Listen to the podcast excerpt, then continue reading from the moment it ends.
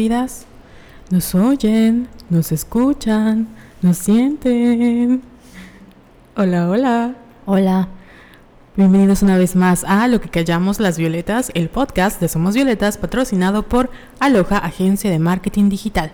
Yo soy Carol Santana. Y yo, Jess Ayala. Y el día de hoy vamos a hablar de...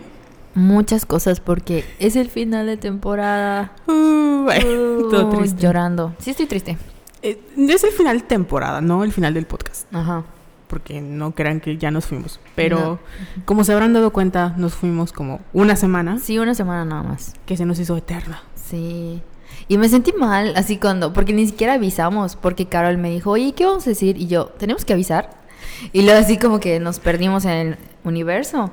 Y nos empezaron a llegar mensajes de que, oigan, y el podcast, que no sé qué. Y yo, hoy creo que sí debimos avisar, perdón. Sí, perdón. Es que no pensamos que nos tomaran muy en serio.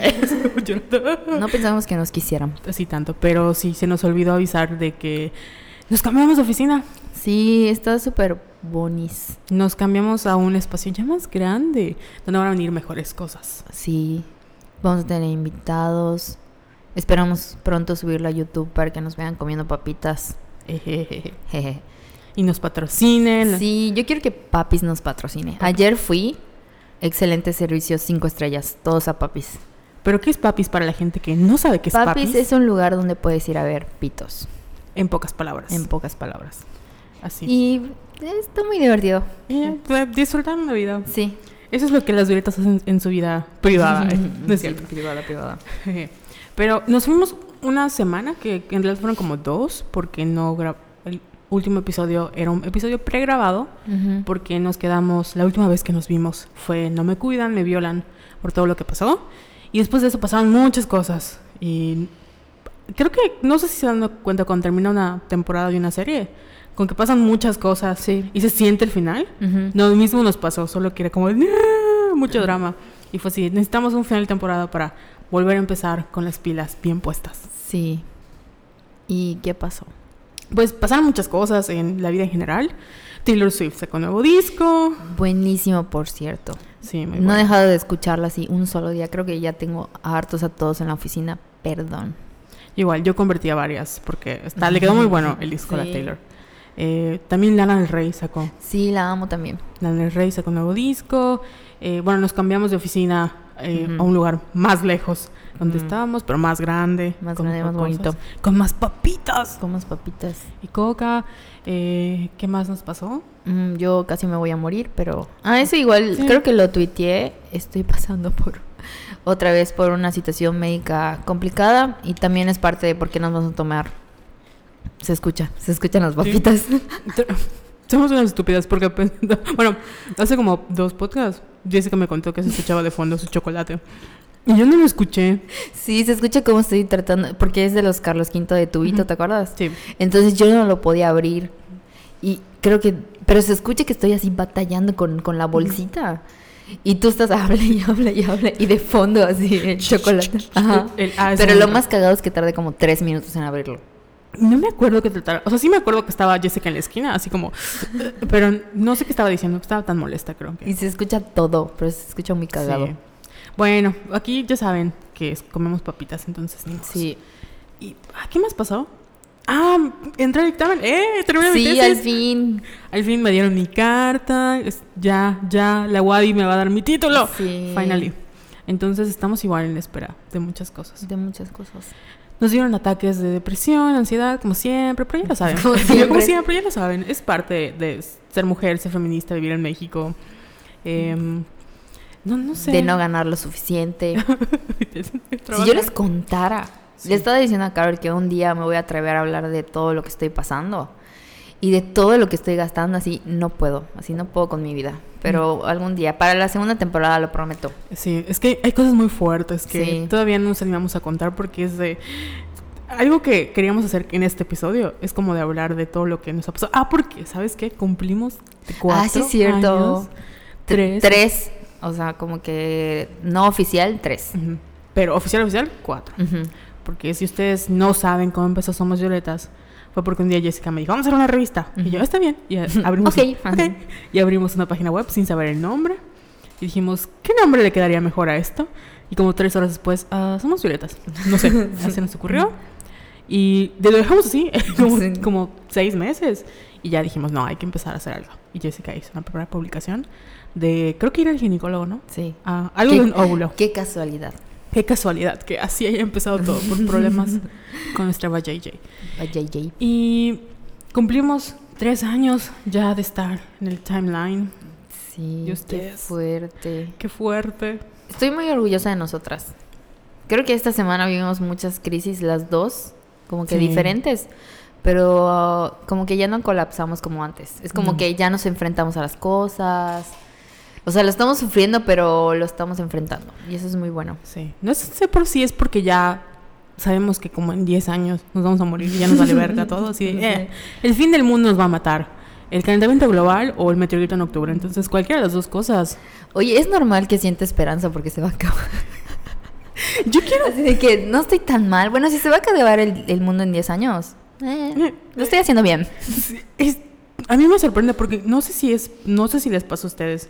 Con mis amigas hago muchos suis- chistes suicidas. Sí, sí, sí. Pero no me había dado cuenta de lo fuerte que estaba mi caso. Hasta que fue una fiesta donde había gente que yo decía, ay, sí, más cerca del cielo, de cumplir mi, mi sueño de estar en el cielo. Y toda la gente de la fiesta se me quedó viendo así, Carol, ¿estás bien? Y yo, no, pero no era el chiste.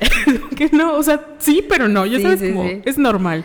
Y acá con mis amigas puedo hacer, ay, sí, me voy a poner las pilas en la boca, eh. y como que otra gente no se lo toma. Mi mamá ya me conoce. Sí. Entonces, en cual- cuando empiezas como, ay, Carol, Ujú. como solo te estás dando más vida, desgraciadamente. Entonces, no sé si es parte de la cultura millennial, como entre Sí, tener yo creo que sí. esperanza, pero porque nos vamos a morir y pues... Y me, me, me gusta que los millennials, sabiendo que nos vamos a morir, seguimos yendo a trabajar como si, Como si no, no, Sí. no fuera a pasar. como si esto Ojalá fuera pasen, realmente eh. vivir, eh. como si esto fuera vida, Ujú. cuando no, no lo es. Y está- somos muy valientes como generación. Sí. Estamos viviendo muchas cosas, como el calentamiento global, el regreso de los terraplanistas, la posible adopción de los aliens, que un día el mar se canse y salgan todos los monstruos que viven allá y nos coman. O sea, muchas cosas. El regreso de los nazis. O sea, podríamos, seguir- podríamos seguir Es que estamos sobreviviendo. literalmente. Estamos buscando la mejor manera de sobrevivir. Sí, con nuestro sueldo en México. Bueno, para no ser esto más depresivo, porque ya estamos todos llorando, eh, parte de lo que, bueno, nuestro tema de hoy iba a ser como el feministómetro, porque chan, chan, chan, chan, nos acusaron de ser solapadora de violadores. Ah, sí. Ay, sí, no. Oye, yo me molesté mucho. Creo que me alteré cuando me mandaste el WhatsApp de que, oye, cuando dijiste que. ¿Cómo se llama este niño? Sí, Eh. Bryce. Que Bryce es, se merecía una segunda oportunidad. Y yo, Carol, yo no dije eso. Exacto, yo sabía que Lo no que lo dijo. pasa es que yo me traumé mucho. A mí me gusta mucho 13 Reasons Why. Porque es como que mi novela después de Riverdale. Es como que mi segunda novela favorita. Le digo novela porque es. Ajá, Porque es una novela. Ajá, porque es una novela. Y me super traumé. Me gustó. No me. mm, Me gustó más la segunda temporada porque es como que todo el juicio. Y esta tercera me molestó mucho porque sentí que estaban forzando el hecho de que, que, que el, el espectador empatizara con Bryce. En el sentido de que él estaba rehaciendo su vida. Porque, como siempre, un violador, él, o sea, se salió con la suya. Porque nada más le dieron como tres meses de libertad condicional. Y creo que Justin sí fue a la cárcel. Entonces fue así como que, pero obviamente porque Bryce es niño rico, porque tenía futuro prometedor y porque, ay, violar no es tan malo, ¿no? En- a los ojos del- de los jueces y de la ley.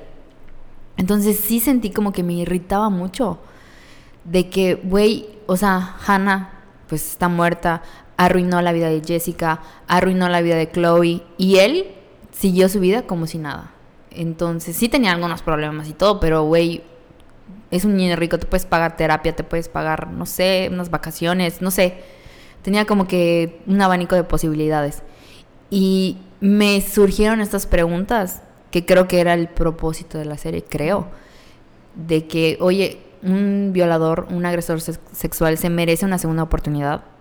Porque yo de verdad me lo estaba preguntando así de que, porque eso me estaban planteando. Entonces yo lancé, hice un chingo de contenido para violetas. Pero creo que solo lo lanzamos en Twitter y en, Y Y en en, Insta- Instagram, en Facebook dije no porque se va a volver un cagadero. Entonces, y, y empezaron como que a contestar de que sí se lo merecía y no se lo merecía. Me gustó mucho la respuesta de una chica que dijo que es muy importante como para evitar, ¿cómo me puso? Para evitar, eh, ¿Como revictimización o...? lo voy a buscar. Sí, porque creo que obviamente la gente que nos contestó, pues sabe quiénes somos y sabe que jamás íbamos a defender a un violador. Y nuestra, pues al, responder esas preguntas, ¿se merece una, una segunda oportunidad? Obviamente era no. Y ese es el peligro de este tipo de contenidos que tratan de humanizar a un sí. agresor sexual. Cuando tú haces una historia que en vez de enfocarse, como la primera temporada en Hannah, que es la víctima, pasa la historia del violador, o sea, le estamos quitando todo el poder que tiene la Sí. víctima y se lo estamos dando a alguien que no lo merece y que siempre lo ha tenido, que es el violador, y él puede tener eh, una, ¿cómo se llama? Cuando, como arco de redención. Estás dando- le estamos dando un arco redentivo que no merece y no tiene y que Hannah no tuvo la oportunidad de Sí. tener, ¿no? A mí no me gusta 13 Reasons Why porque es muy problemática. Sí. Yo leí el libro hace, uh, cuando era chavita. La primera temporada la vi y dije, mm, está bien. Luego de que pasó el tiempo dije, ay, hay cosas que no. Hannah me molestó mucho como Sí. personaje porque habían personas que no deberían de estar en esa lista. Eh, y pasaron muchas cosas que dije, ah, no. Además son como niños de prepa. Y siento que los veo y es como cuando veo Gossip Girl de, por favor, son ricos, cállense, Sí. ya, stop. Entonces, como regresando al punto, había mucha gente que, había gente que nos, en buena onda nos dijo, yo no creo que esto, o a mí se me hizo muy interesante, pero obviamente la respuesta es no. Pero había otra gente que llegó así de la nada, que por eso muteamos el tweet, que era así de, están defendiendo un violador, que no sé qué. Y me dio risa porque tu Twitter tenías como en dos partes, ¿no? La primera Sí. parte era la foto y abajo del tweet decía como de, esto es lo que nos hizo, no recuerdo qué decía el tweet. Sí, es que eran preguntas. Sí. O sea, yo lancé las preguntas porque yo, desde perspectiva de marketing, yo no puedo como que dar una opinión y sobre todo en menos en, sobre- menos en Somos Violetas. O sea, yo no iba a decir, ay, está bien que Bryce haya empezado su vida de nuevo. O sea, yo no puedo decir eso. Por Porque eso no la, está bien. porque no está bien. Bueno, desde nuestra opinión personal, ¿no? Sí. O sea, yo lo odio y él Mm. debía, él debe de estar en la cárcel, Sí. desde nuestra perspectiva. Pero este grupito que nos empezó así a lanzar de que si estamos defendiendo a un violador y que no sé qué, y que no sé cuándo, y tú como que, amiga, entra al podcast. Ajá. Hicimos un episodio sobre eso. Y el comentario que me gustó fue de Mariana Platapsi. Yo creo que es importante entender que la violencia es un ciclo y los agredores los agresores no nacen, se hacen. Se hacen con la crianza, con patrones tóxicos, con una cultura machista y violenta, con privilegios y con ausencia de consecuencias. Me gustó la perspectiva de entender el porqué de la violencia machista que exhibe Bryce, pues con esta información podemos hacer un trabajo muy valioso de prevención. Eso es. O sea, la prevención, o sea, me parece como que bastante objetivo y tiene razón. O sea, porque igual muestran por qué Bryce se volvía así. Sí, claro. Obviamente no es justificación, pero entiendes por qué. Que sería muy diferente si, o sea, en vez de como... Es que son muchas cosas. Es cuando entramos ahí en conflicto, que es parte de lo que vamos a hablar hoy. Porque a nivel como argumentativo, imagino que hay gente que pensó, esto es brillante, ¿no? Nadie ha hablado de esto. ¿Qué se ha hecho? O sea, hay millones de textos y productos mediáticos que tratan de humanizar a los, pues, no violadores o agresores, etcétera. Y dejamos de ver qué pasa con las víctimas, que es el, el plot del, del cuando utilizamos, utilizamos la, la violación como para que damos un punto a las mujeres, como un punto argumentativo a las mujeres, pero no vemos qué pasa después. En este caso creo que lo que equilibraron con Jessica, volviéndose una activista. Y bueno, yo vi la escena por- de cuando no les quiero spoilear, pero cuando ella está haciendo como parte de ese activismo, me pareció así como muy fuerte cuando dice, Sí. hay muchos sobrevivientes al- a tu lado. Como que eso hubiera estado padre en vez de enfocarnos en Bryce, pero Ujú. entiendo por qué Ujú. lo hicieron. Sí. Eh, creo que hay mejores programas que retratan como el, como por ejemplo BoJack Horseman, que tratan como la depresión Sí. mental, o Crazy Ex-Girlfriend, que trata sobre eso. Y creo que igual en Tuca y Bertie hablan sobre la agresión sexual también, ¿no? Sí, de una manera mucho más bonita y Sí, como... no mm, dramática. y no así como de vamos a humanizar al violador, Ujú. porque pues no. Y sí, tiene muchas cosas malas. Ujú. No sé por qué me gusta. Es que es como Grey's Anatomy, se adicta al drama. Sí. Sí, yo veo, yo amo Pretty Little Liars y es la cosa más estúpida del mundo, pero es que hay algo que hay, o sea, no sé qué tiene, que es como de, Y la he visto millones de veces y ya sé qué va a pasar y todo y me quedé así como, no puedo creer que sea como, no puedo creer que esto está pasando. Oye, y eso tiene mucho que ver, esto que estamos hablando, sobre, porque creo que igual lo abordamos en el primer podcast de por qué es difícil ser feminista, de que como eres feminista te tienen que gustar ciertas cosas o no puedes consumir otras cosas. O sea, es como que mm, siempre tenemos que como que cumplir ciertos requisitos y pues no. Sí que era parte de lo que queríamos hablar hoy, del famoso feministómetro. o cómo, cómo obtener tu insignia feminista. que a nosotros ya desde, uh, nos la quitaron. Sí. Porque, o sea, creo que cuando pensamos en feminismo, hay muchos tipos de feminismo, ¿no? Y no queremos crear controversias. Pero hay mucha gente que piensa, no, para que tú seas feminista tienes que ser crítica con el sistema. Que es cierto, porque el feminismo al final de cuentas es un movimiento político, entonces cuestionan muchas cosas. Hay gente que cree que deberíamos incluir a los hombres, hay gente que cree que no deberíamos incluir a los hombres, hay gente que se basa con teoría, hay gente que se la pasa por, o sea, que no quiere utilizarla, hay gente que le dicen, bueno, antes de que pasara lo del glitter, que era como feminista de glitter, porque solo veía así como cosas pop. Y nosotros como que caíamos en esta categoría y sí teníamos que luchar con él. Es que tómenos en serio, porque pues no. Creo que eso le hemos ya ya no nos sentimos tan culpables, porque sí. sentía que como que nos agobiábamos de que por ejemplo, no sé, vemos a otros colectivos y vemos que otros colectivos están haciendo cosas como tangibles de que están brindando, no sé, ayuda psicológica o están dando talleres o están armando marchas, ciclos de cine, etcétera, etcétera. Y Carol y yo es como que, bueno, estamos escribiendo. Sí, vamos a publicar un post. ¿eh? Vamos a publicar un post, que no sé qué. Entonces, eh, eso como que decíamos, güey, sentíamos que no estábamos haciendo nada. que no era suficiente. Que no era suficiente. Y que no nos tomaban los, como que en el, dentro del mismo... Como círculo de colectivos. De feministas de Mérida, como que no nos tomaban en serio. Y al final era como parte de nuestra cabeza, porque en realidad no es que nos tomaran en serio, es que nosotras sentíamos que teníamos que cumplir con esta cuota, ya sabes, de que teníamos que ir a este número de marchas, y teníamos que hacer este número de cosas feministas, y teníamos que consumir este tipo de cosas. Y como que nosotras mismas poníamos presión de que no puedo ver esto porque no es feminista. O si veo esta, ¿qué dice de mí si yo veo una comedia romántica? Que sé que hay cosas que no me gustan, pero me está gustando, ya sabes, o sea, ¿qué, entonces qué clase de feminista soy? O si yo eh, sigo un actor que me gusta, pero sabe que es muy problemático. ¿qué clase feminista soy? Y era como una y otra vez. Sí. Y sí es muy difícil. Sí, pero creo que ya lo, ya lo estamos como que superando. Sí, porque luego hay cosas como, bueno, después de superar como este trauma de que... Mm, de que no somos suficientes y no somos astronautas como todos los hombres piden a las feministas, ¿no? Así es, no somos ni ingenieras ni astronautas, yo no tengo título, entonces como que ya superamos eso de, bueno, al final entendimos que cada quien desde su trinchera porque también hicimos, les dijimos que nos dejen preguntas y una de ellas era, porque las vamos a contestar, era de eh, cómo puedo hacer más por el movimiento feminista. Y es como, desde que el hecho de que tú seas feminista, ya, ya, eh, así como, muchas gracias.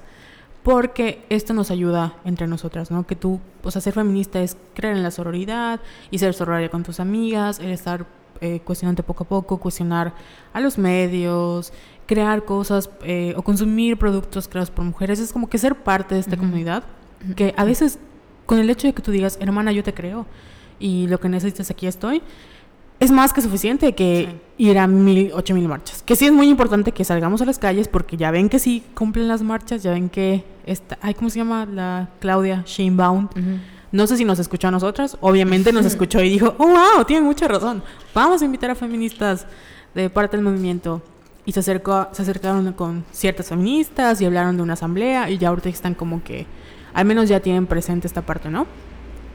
Y han habido, creo que en Mérida ya es legal el acoso, o sea, si te acosan en la calle ya se van ya es legal el acoso.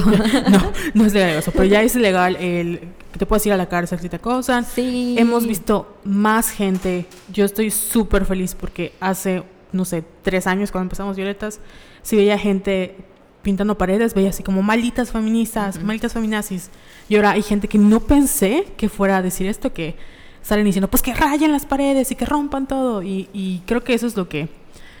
El, el que tú lleves, es como que empieces a adentrarte en el feminismo y eso, ya es como un, granito menos. Sí, ya es suficiente. O sea, no se agobien como nosotros lo hicimos en su momento de que, ay, no manches, Carol, no estamos haciendo nada. ¿Qué estamos haciendo por nuestras hermanas, por las mujeres de este país? Y luego resulta que hay mucha gente que nos escucha y que nos quiere. Sí. Y es como que, muchas gracias. Sí. Si no me he suicidado es por ustedes. es cierto, sí. Esos son los chistes que tenemos que evitar. Exacto, porque la gente normal piensa que es en serio. Es broma. No me quiero morir antes de ver el final de Supernatural.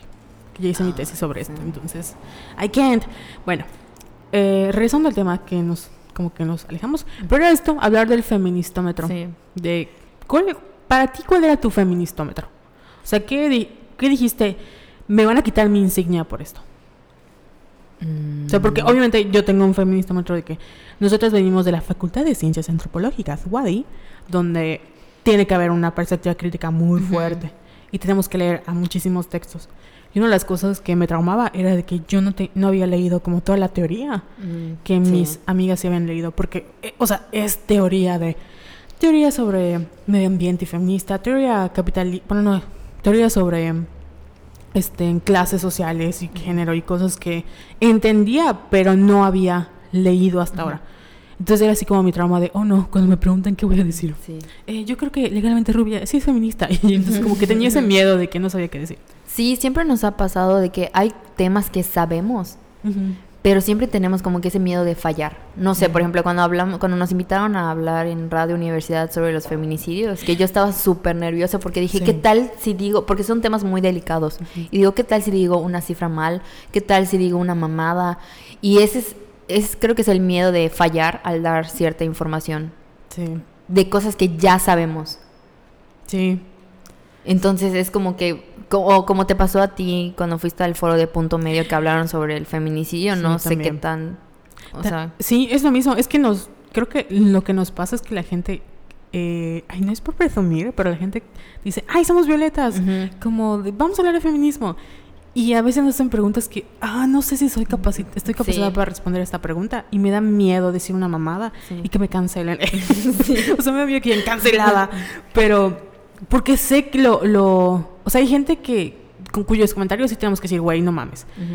Pero también hay gente que te agarra como en cuatro y dices, no sé sí. si responder esto porque todavía no lo entiendo me yo. pasa todo el tiempo. Es así de que pasa algo grave y típico que te llega un mensaje o alguien se acerca y te pregunta, oye, ¿y qué opinas de esto? Y es como que... Y, y creo que también lo hablamos en el de... Ay, no, creo que en el de Vatos Mecos o no me acuerdo en cuál. Que había días, cuando pasó todo lo del Me Too, Carol y yo estábamos así... hasta- así ya no queríamos hablar de nada del Me Too porque de verdad era un tema así súper triste Sí. y ya, ya, y pero todos, todos nuestros amigos y compañeros y las personas que nos conocían, así, ¿y qué opinas? ¿Y ya viste qué pasó? ¿Y qué no sé qué? Y es como que necesitas un break Sí. porque es una carga emocional muy fuerte. Y se agradece que nos consideren para... No, o sea, nos gusta, pero sí es como de, no quiero cagarla. Y el Sí. miedo, no quiero cagarla, no quiero cagarla.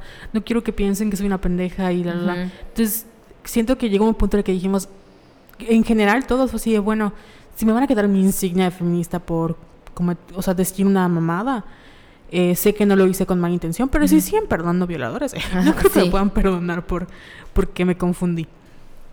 Pero esta era parte, ¿no? De, ¿qué otra, qué otra cosa te daba miedo que por perder tu Eso que dices sí es verdad porque como somos humanistas y licenciadas en... eh, o sea, sí me daba como que, por ejemplo, si tú me preguntas algo de Simón de Beauvoir, güey, yo no he leído El Segundo Sexo. ¿Eso me hace mala feminista? No puedo contestar. Ajá, es que, ajá, Sí. esperaba que me dijeras no. No, no, no, o sea, como digo, no, no, no. Dije, no, no, pero es como, no O puedo sea, como que no- he leído. Como que no consumir eh, sí, textos. te- textos teóricos sobre feminismo. O Es sea, no- eso sí me pegaba así como que, güey, soy literata. Casi no sé. O sea, sí leí mucho, pero sobre el siglo XIX y el porfiriato y todo eso, pero por mi tesis. Pero como que de feminismo, feminismo como tal, Sí. no. Entonces sí me podía mucho de que, verga, no sé, o sea, como tú dijiste, como que esta parte teórica. Sí, porque obviamente lo que sabemos, lo sa- o sea, igual nos pasaba en la escuela. Tenemos esta parte teórica, pero tú lees la teoría y es como la reinterpretación de una persona y de otra persona y otra persona. Entonces yo te puedo hablar y tal vez te voy a decir lo mismo que te dijo esa persona en el mismo libro.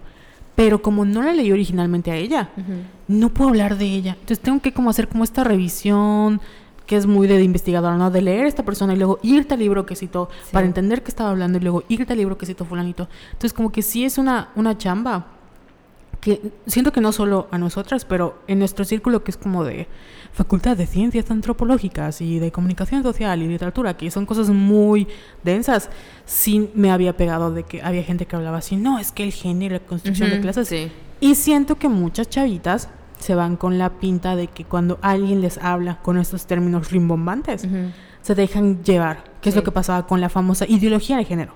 Que veías videos como el de la chica o el, Putin destruye el feminismo, Mm. que porque hablaban de cosas como hegemonía y heteronormatividad, y tú dices, ah, no, pues tienen razón.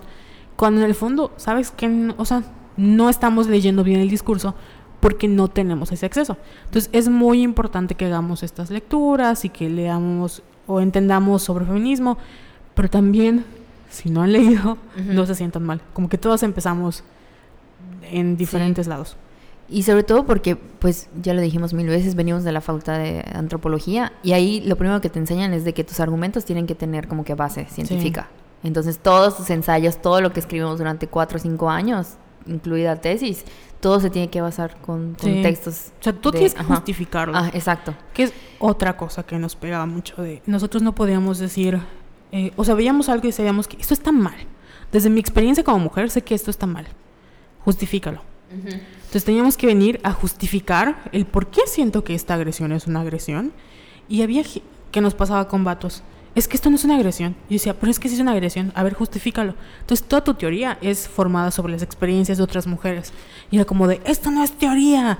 Y, y esto no es este, investigación. Esto no lo puedes justificar con, es que a mí me pasó. Entonces como que una de las primeras barreras que empezamos a romper es de, Güey, si hay un grupo de mujeres que me está diciendo esto está mal porque me afectó emocionalmente, a- me afectó, me traumó de por vida, ha de ser por algo. Ya sabes, como que no siempre los teóricos tienen toda la razón porque muchas veces esa misma teoría está basada en su propia subjetividad y esa subjetividad puede ser machista. Sí. Gracias por arruinarnos la vida. Eh. Oye, ¿y qué más nos hizo daño? Bueno, empezamos a hablar de los traumas de mi infancia. Todo empezó cuando... Pero estamos bien. Sí, a pesar de todo. Sí, siento aparte, que- siento que siento que mm, sí, aparte de la depresión, la La depresión, depresión, la los pensamientos ansiedad. suicidas, la falta de dinero, el desempleo. La falta de dinero es lo que me parte la madre. Necesitamos que alguien nos patrocine, por favor. Si alguien nos quiere patrocinar, que no sea de Mérida, no nos importa, por favor, mándenos un inbox. ¿Saben qué? Yo voy a lanzar esta pregunta al aire. Eh, yo creo que, bueno, mm, tal vez es muy gráfico. Esta semana probé unas toallas que dije, no mames, porque yo no, no, no todavía no, no soy Team Copa porque mm, Ujú. hay cositas. Pero, ¿has probado las única de Cotex? Creo que es Cotex. Mm, No. Porque yo compro unas que son súper caras, que son las Always Ultra Fina, que están muy padres, pero son cara- muy caras. 70 pesos, 20 toallitas, Uy. es demasiado. Güey, están muy cómodas. ¿Sí? sí, yo estaba como impactada. Y me genera esta pregunta, ¿cuáles para ustedes son las mejores toallas?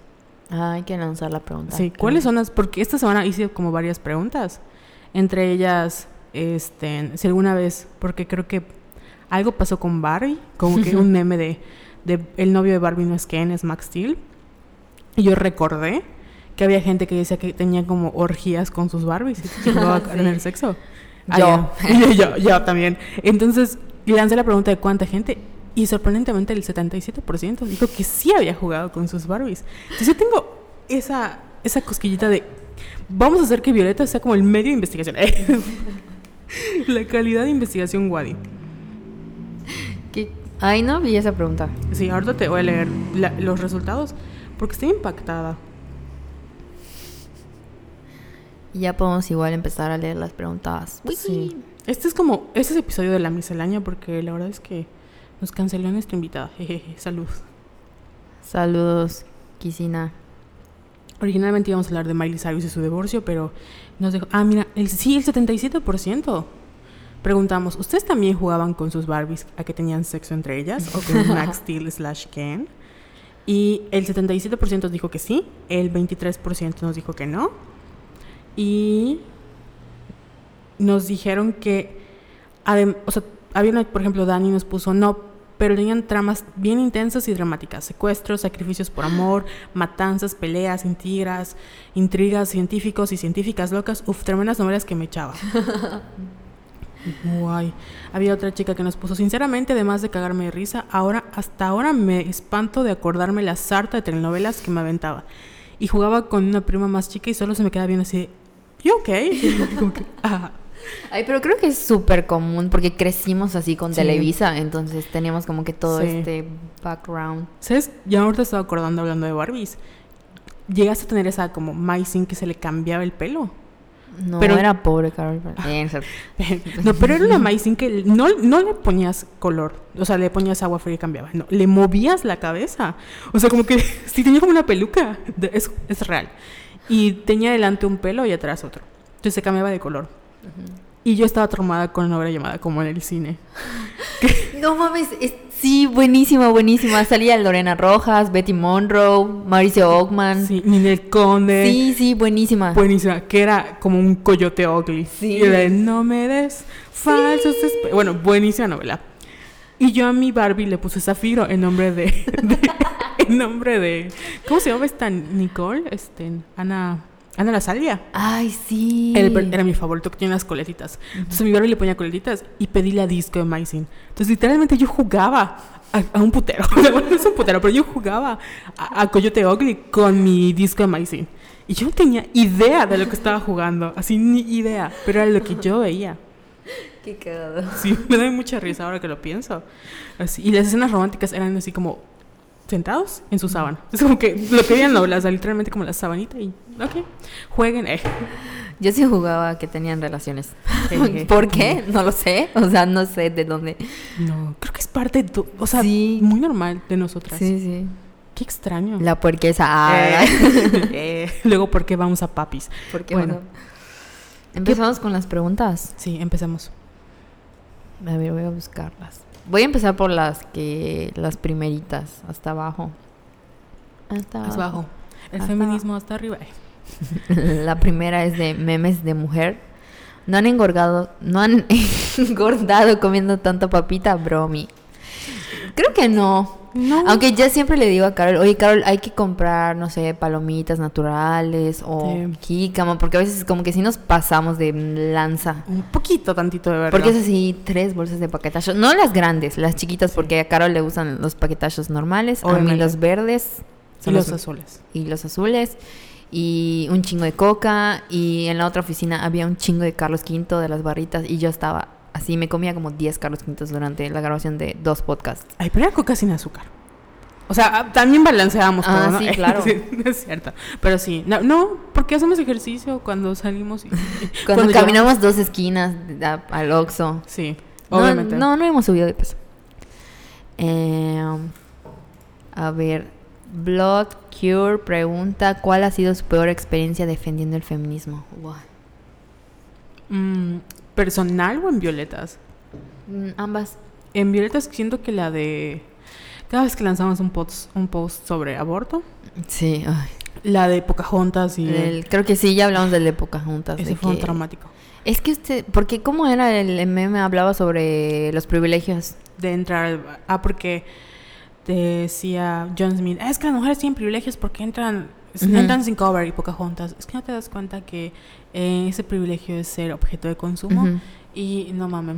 Y sí, no, es que sí, ustedes tienen privilegios porque no pagan y... Y te salen con esas mamadas superficiales y es como que, güey, o sea, yo lo único que quiero es que no me violen ni me maten. O sea, Sí. mm. Please.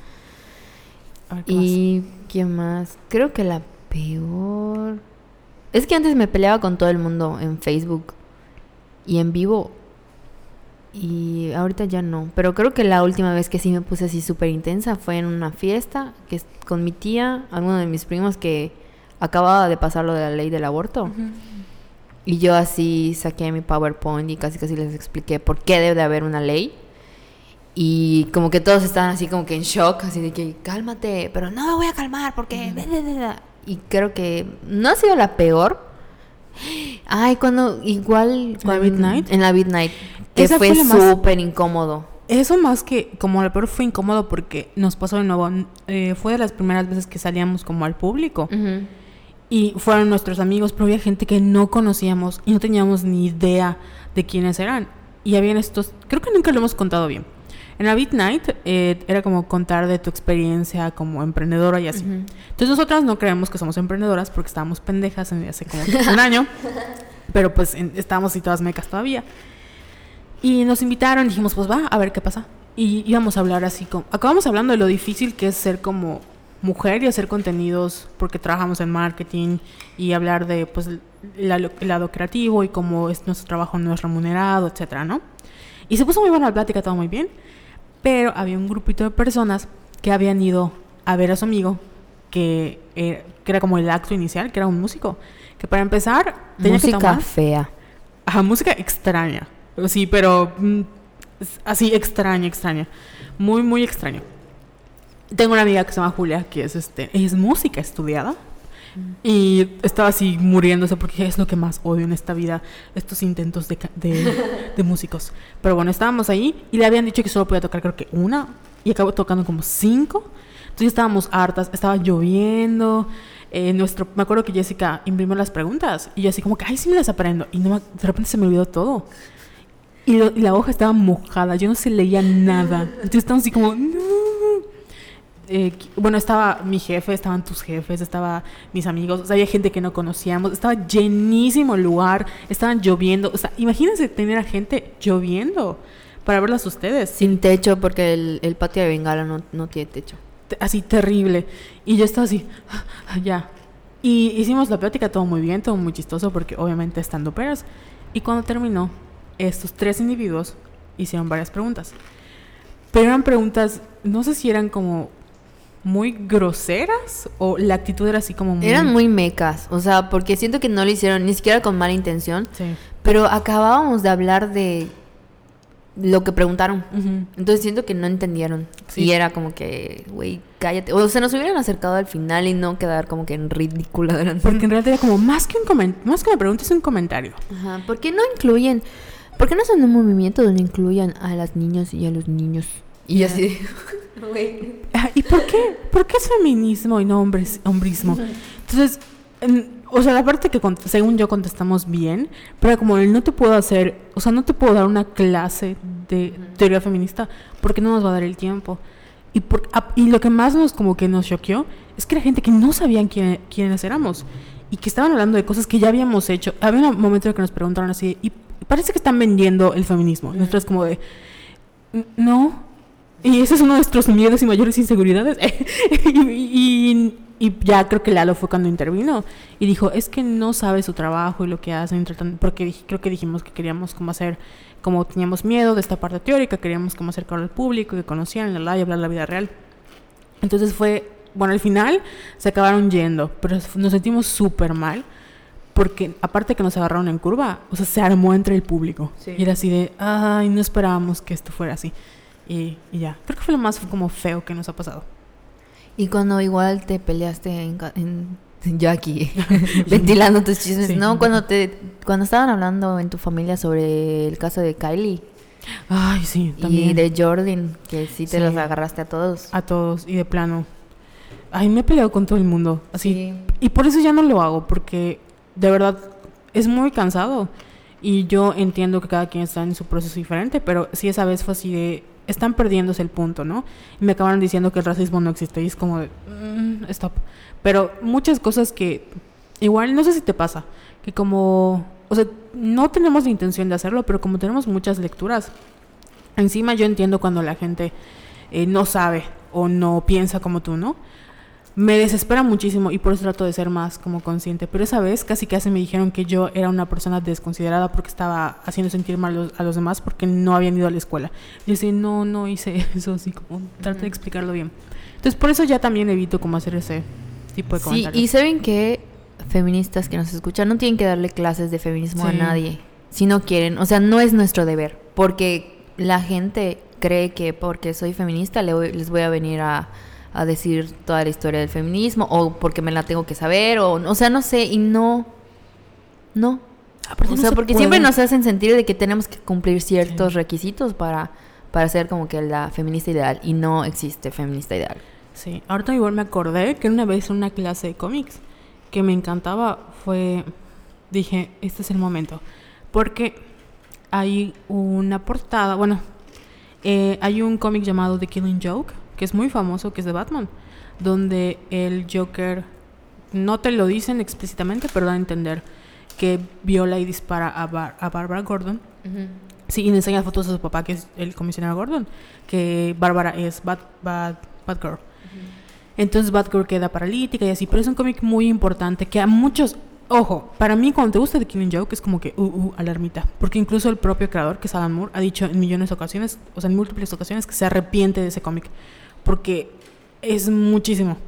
Entonces, estaban hablando de esto porque sacaron como un especial de, no sé el aniversario si de Killing Joke o de Bad, Batgirl, era un aniversario importante para DC, y hay un, uno de los mejores como dibujantes de cómics sacó una portada donde estaba Batgirl así como con miedo y The, Joker estaba así como que agarraron tenía una pistola o sea como sus manos eran una pistola en su cara y le había dibujado una sonrisa con sangre la portada estaba muy fuerte estaba muy padre pero es así como muy dices no mames y estaba muy fuerte porque esa Batgirl era un nuevo run donde ella vivía más como adolescente donde pues era más colorido más tranquilo como que era reiniciar a Batgirl sin ser este como estar en silla de ruedas, que no tenía nada de malo, pero era como para acercar al público más juvenil, ¿no?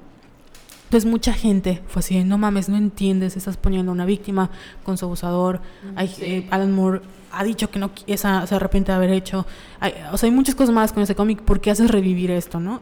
Y no es la única vez que un un personaje en los cómics ha sido violado, o sea, Robin igual lo fue, creo que Hulk igual lo fue, o sea, hay muchas cosas que, es lo que decíamos al principio, cuando se habla de violación con mujeres, eh, no hablamos de la vida después de ser violadas. Es como la violación y ya, es una víctima, pero nunca hablamos del proceso y así, y le damos poder a sus violadores. Y en el caso de los cómics hay un tropo que se llama Mujeres en los refrigeradores, que Gail Simon lo describe perfectamente, que es cuando los escritores utilizan a las novias de los superhéroes para matarlas de una manera súper violenta para avanzar en el plot de la trama del superhéroe, que es lo que le pasó a Batgirl, ¿no? Entonces, fue así un show y mi, y mi maestro estaba diciendo, es que ahora todas se ofenden por todo. Y ahora ya los cómics no pueden ser como ¿De la facultad? De la facultad. No, hombre. No, no, es cierto, no, puedo nombrarlo. Luego me lo dices. Sí. Entonces fue así de, yo había soportado muchas cosas, pero en este fue así como, this is my moment. Y, y, yo levanté mi mano y dije, disculpa, pero es que está mal. Entonces le di así como la explicación de esto, esto, esto y esto. Y había mucha gente que estaba así como, oh no. Porque aparte yo era la más grande de todas, era la última materia. Y sí sentía así como la presión, no quiero. Como que solo iba, me sentaba, llegaba tarde y nada más iba a escuchar. Y creo que hasta me fue muy mal con mi examen. Porque solo, o sea, solo era mi último crédito. Y dije, no, lo siento, aquí he callado muchas veces, pero esto no puede ser posible. Y ya me paré. Y sí, ya después fue así, hasta con mi corazón latiendo. Y yo tenía en ese entonces como 23 años, 24 años, ya estaba súper grande. Pero tenía miedo a que todos todo el mundo me decía como, ¡pum! Eh, maldita feminazi. Y ya fue la, fue la única vez que dije, dices, no, y tuve que... Y al final no creo que no sé si me dieron la razón, no fue como comentario y ya, no volví a hablar en toda la cosa. Pero son cosas valientes que hacemos. Sí, aunque no parezca, estaba muriéndome de miedo. Sí, tuviste el valor de decirle, a ver, pendejo, esto está mal. A ver, ¿qué otra pregunta? Mm. Creo que nos quedamos en... Perla nos dice, ¿algún, ¿algún consejo de qué hacer o cómo responder si mi familia es en cierto nivel machista? Ay, la pinche familia. Eh. A ver, primero, bendiciones. Sí, bendiciones a la familia. Así. Creo que es muy importante entender que, um, bueno, yo que he estado en este proceso de, como que de terapia, así, muchas veces la familia no va a cambiar. Sí. Entonces nosotros nos tenemos como que blindar o aprender, no a tolerar, sino a... ¿Vivir con eso? Mm, probablemente sí. Es que, ¿sabes qué pasa? Que como tú dices, tú no puedes obligar a las personas a cambiar. Sí. Ellos tienen que hacer ese proceso. Obviamente tú, por ejemplo, estás haciendo terapias, estás haciendo este proceso. Tú estás como avanzada en tu proceso pero tal vez tu familia no. A lo mejor nunca llega el tuyo. O sea, a lo mejor nunca te... No es que no te entienda y no te quiera y no sé. Pero es que ya no depende de ti. Exacto. Y tú en la medida de lo posible, como que si tienes una buena relación con ellos, como que tratar de, no hacerlos entender, pero decir tu punto de vista, tampoco como que te lo guardes o cosas así, porque si no es peor y luego vas a explotar y que haya como que comunicación y, y también mm, la familia muchas veces no, se va a escuchar súper feo lo que voy a decir, pero no es indispensable, puedes como que tener otra familia con tus amigos, con tus, no sé, con tus colegas del trabajo y establecer eh, relaciones sanas con otras personas. O sea, porque siempre nos han hecho creer, no, es que la familia primero y la familia que no sé qué. Y yo conozco mucha gente que ni siquiera se lleva bien con su mamá, pero han como que buscado otras maneras, otras relaciones sanas. Porque muchas veces la familia pues sí es como medio culera. Sí, porque igual, como dices tú, hay, por ejemplo, cada quien, ¿no? Yo tengo una mala relación con mi mamá y con mi familia, quiero creer, pero hay cosas que, mm, o sea, hay gente que no cree esto cuando dices que feminista puede arruinar tu vida. Pero es que involucra, hay mucha gente que odia tanto el feminismo que apenas le dices la palabra y sale corriendo. Entonces imagínate en, tu familia, si ya tienes conflictos fuertes por X o por Y, que tengas un pleito porque yo me peleé con mi mamá porque ella está en contra de que yo pinte paredes y yo estoy a favor, ¿no? Y no solo implica eso, salen como los años de represión y de como rencores. Entonces implica muchas cosas, pero al final no está en ti. O sea, tú estás haciendo el proceso y ellos no quieren cambiar porque no quieren, o no quieren ir a terapia, o no quieren. Y tú los quieres, puedes creer muchísimo, pero es que ya no depende de ti. Sí, hay que establecer límites sanos, siempre lo, lo hemos dicho. Y o sea, de que puede que tu mamá no esté de acuerdo contigo, pero bueno, está bien mamá. Te voy a respetar y eso no va a cambiar el amor que sientes por, por tu familia. Simplemente vas a dejar de como de agobiarte porque a lo mejor y piensas que, ay, no, yo los tengo, es mi deber como que hacerlos cambiar de opinión o hacerles ver cuando en realidad no. No. Creo que es como que aceptar la realidad y trabajar con eso. Literalmente estás haciendo lo mejor que puedes con lo que tienes. O sea, porque mucha gente en México no puede salir de casa de sus papás. Y eso no significa que tú tengas que tener estos pleitos una y otra vez. Conozco gente que le ha ido, que tiene una mejor relación con sus papás una vez que se sale de sus casas. Sí. Porque ya no están como en ese ambiente nocivo. Cada quien. Pero yo entiendo que hay gente que no puede salirse de casa de sus papás porque no les alcanza, porque todavía son pequeños. Entonces trata de, de como tú entender que no coincides con los puntos de vista. Creo que también entender cómo crecieron tus papás te ayuda un poquito. A me pasó con mi mamá, de que una vez que entendí, bueno, ella es así porque creció así, porque creció en un ambiente muy violento, entonces por eso ella entiende que esto es la manera de demostrar su cariño, aunque para mí no es así. Pero yo no quiero em, que todas mis relaciones acaben así, no quiero que mi relación con mi mamá se convierta en esto, o yo no coincido con mi mamá en esto, con mi papá o con mi hermana pero lo quiero mucho, entonces, y me quiero mucho a mí. Entonces, para evitar desgastarme con cosas que sé que no puedo solucionar porque no dependen de mí, cuando empiecen estos temas, yo de verdad, cuando empiecen temas que sé que no puedo, me levanto y me voy. Sí, o sea, de verdad. Es lo mejor. Me levanto y me voy. ¿Por qué? Porque no puedo. Y no voy a pelear con una persona que es terca y es una pared y voy a desgastarme porque sé que no voy a conseguir nada. Y ya. No sé si te ayudan estos consejos. Eh. porque perdón si te confundimos más. porque todavía estamos luchando contra sí. Mm, luego, Sai.rh nos dice: ¿Qué piensan sobre la marca que sacó la Tote Bag con aquí traigo mi diamantina? Es lo que me había dicho yo ni me enteré. Sí, para los que no sepan, sabe una marca que se llama, creo que. Ah, bueno, ahorita lo busco. Que salió una como bolsa de esas reciclables que dice: Aquí traigo mi diamantina. Y obviamente esta marca eh, no es una marca feminista o que se haya caracterizado por que le importen los movimientos sociales, sino nada más la sacó para hacer dinero. Y pues muchos feministas brincaron así de, güey, no mames, estás capitalizando en el dolor de las personas. Y aquí es otra duda que tenemos nosotros. Sí. Porque nosotros queremos vivir eh, de esto. Y habíamos dicho, vamos a sacar playeras y cosas, no sobre la, la marcha, ¿no? Pero sí, como que somos muy conscientes de que al final de cuentas el feminismo es un movimiento que no debemos, pues no, sino no es que debemos comercializar, pero sí entendemos cuando las marcas se apropian de esto, de esto, lo que pasaba con igual con las con el Pride, ¿no? Como que se apropian de esto es gay y le ponen la etiqueta de gay y sabes que en su vida han apoyado los derechos de la comunidad, han donado para la comunidad, o están haciendo algo por la comunidad, o es una empresa creada desde una persona que es parte de la comunidad. Entonces nada más lo usan para vender. Y es una mentada de madre en un Sí. Entonces lo mismo pasa con este tote bag, que sabemos que los no lo sacaron como porque se preocupan por las mujeres o porque lo van a destinar.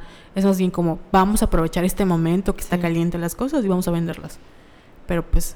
Sí, está mal porque no es un interés genuino. O sea, sí, porque no les importa nada más quieren dinero. Entonces sí, sí está mal. Sí. No estamos Sí, de es acuerdo. Y yo no creo, Carol, eh, que estemos como que queramos como capitalizarlo, porque ya lo habíamos hablado de que queremos como que sacar merca, pero de violetas, o sea, es como que no es como que vayamos a sacar brillantina de somos violetas. Ahí sí te diría, no, no mames, no vamos a hacer eso. Sí. Pero, o sea, son cosas muy diferentes. Sí, y pues también, o sea, yo entiendo cuando hay chicas que hacen cosas, venden cosas con etiqueta feminista, Ujú. porque vivimos en el capitalismo, Sí. tenemos que comer, entonces lo entiendo. Pero ese tipo de publicidad engañosa que las hacen marcas que no les importan para nada y solo ponen Gear Power y lo venden en Zara, es como, no mamen. Sí. Bueno, ¿cuál es la siguiente pregunta? Nat39 nos dice, busco buenas fuentes para informarme más sobre el movimiento feminista.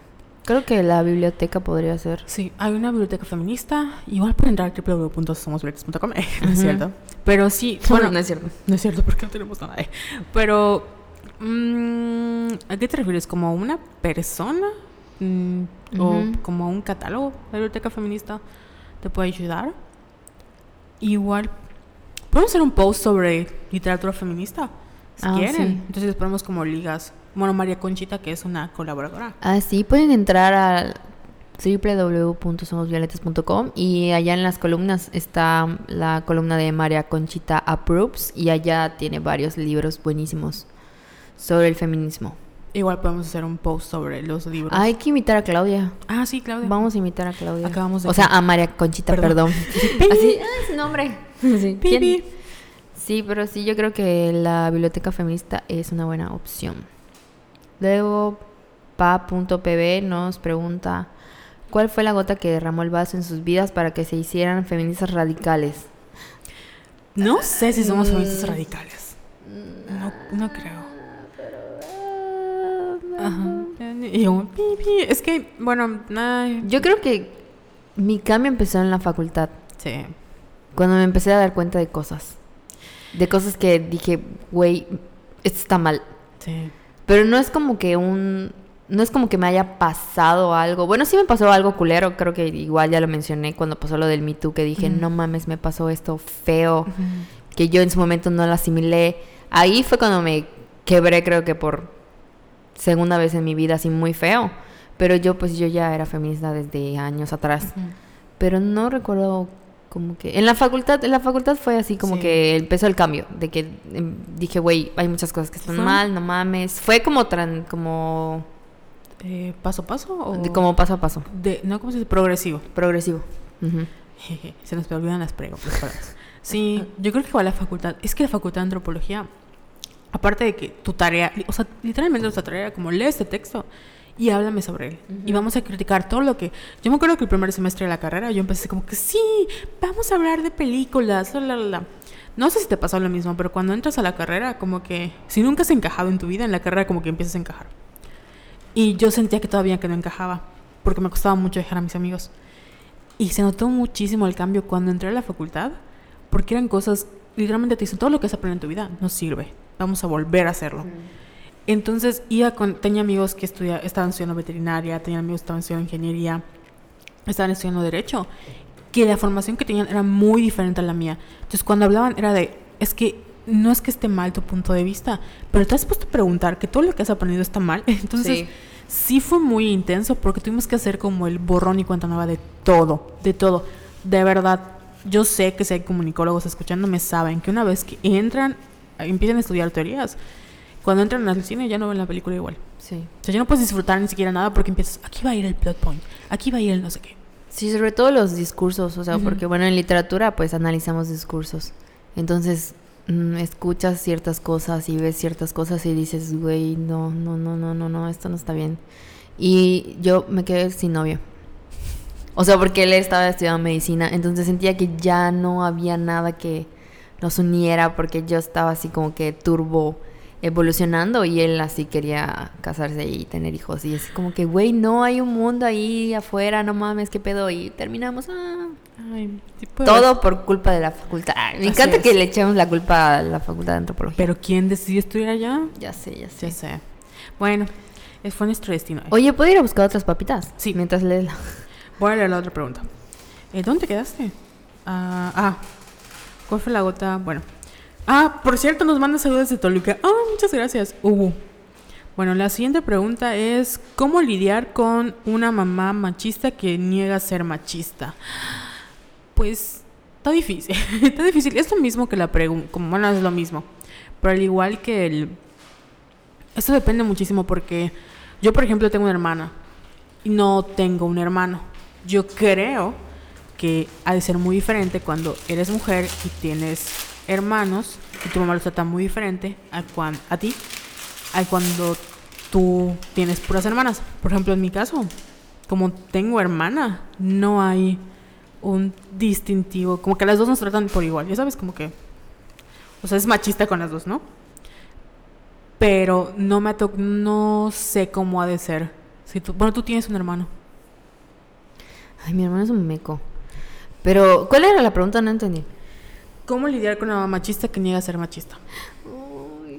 Sí, está, Está- sí, fuerte. sí, está, está fuerte fuerte porque como- me ha tocado verlo de lejos, pero en el fondo, pues el machismo de mi mamá era así como de em, piruja, o sea, como que llamar piruja a la gente. O sea, pero tiene que ver con la historia de vida, pero nunca, no siento que más que Pero, por ejemplo, tú decías que el feminismo te ayudó como que a entender sí, Y como el comentario que leí hace rato, como que cuando entiendes el contexto en el que crecieron, crecieron nuestras mamás, puedes entender y puedes como que empatizar.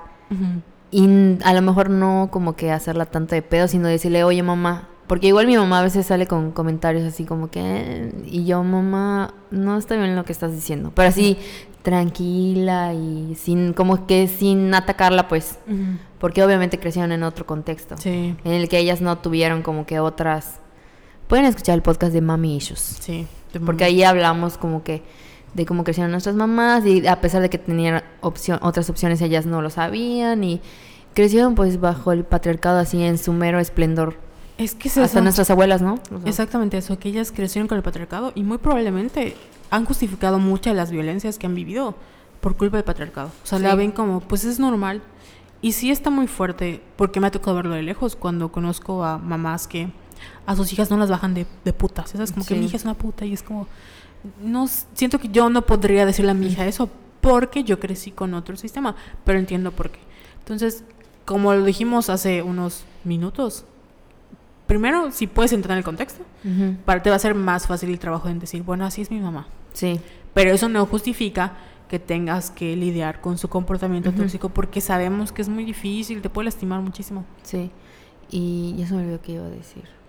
O hay algunas mamás que piensan que sus hijas no son suficientes porque todavía no tienen hijos y cosas así. Pero igual, es, es lo mismo que te estábamos Sí. diciendo. O sea, si puedes como que sentarte a platicar con tu mamá, cómo fue su infancia, qué, le, qué cosas le decía a su mamá, creo que ahí puedes como que entro- encontrar una solución.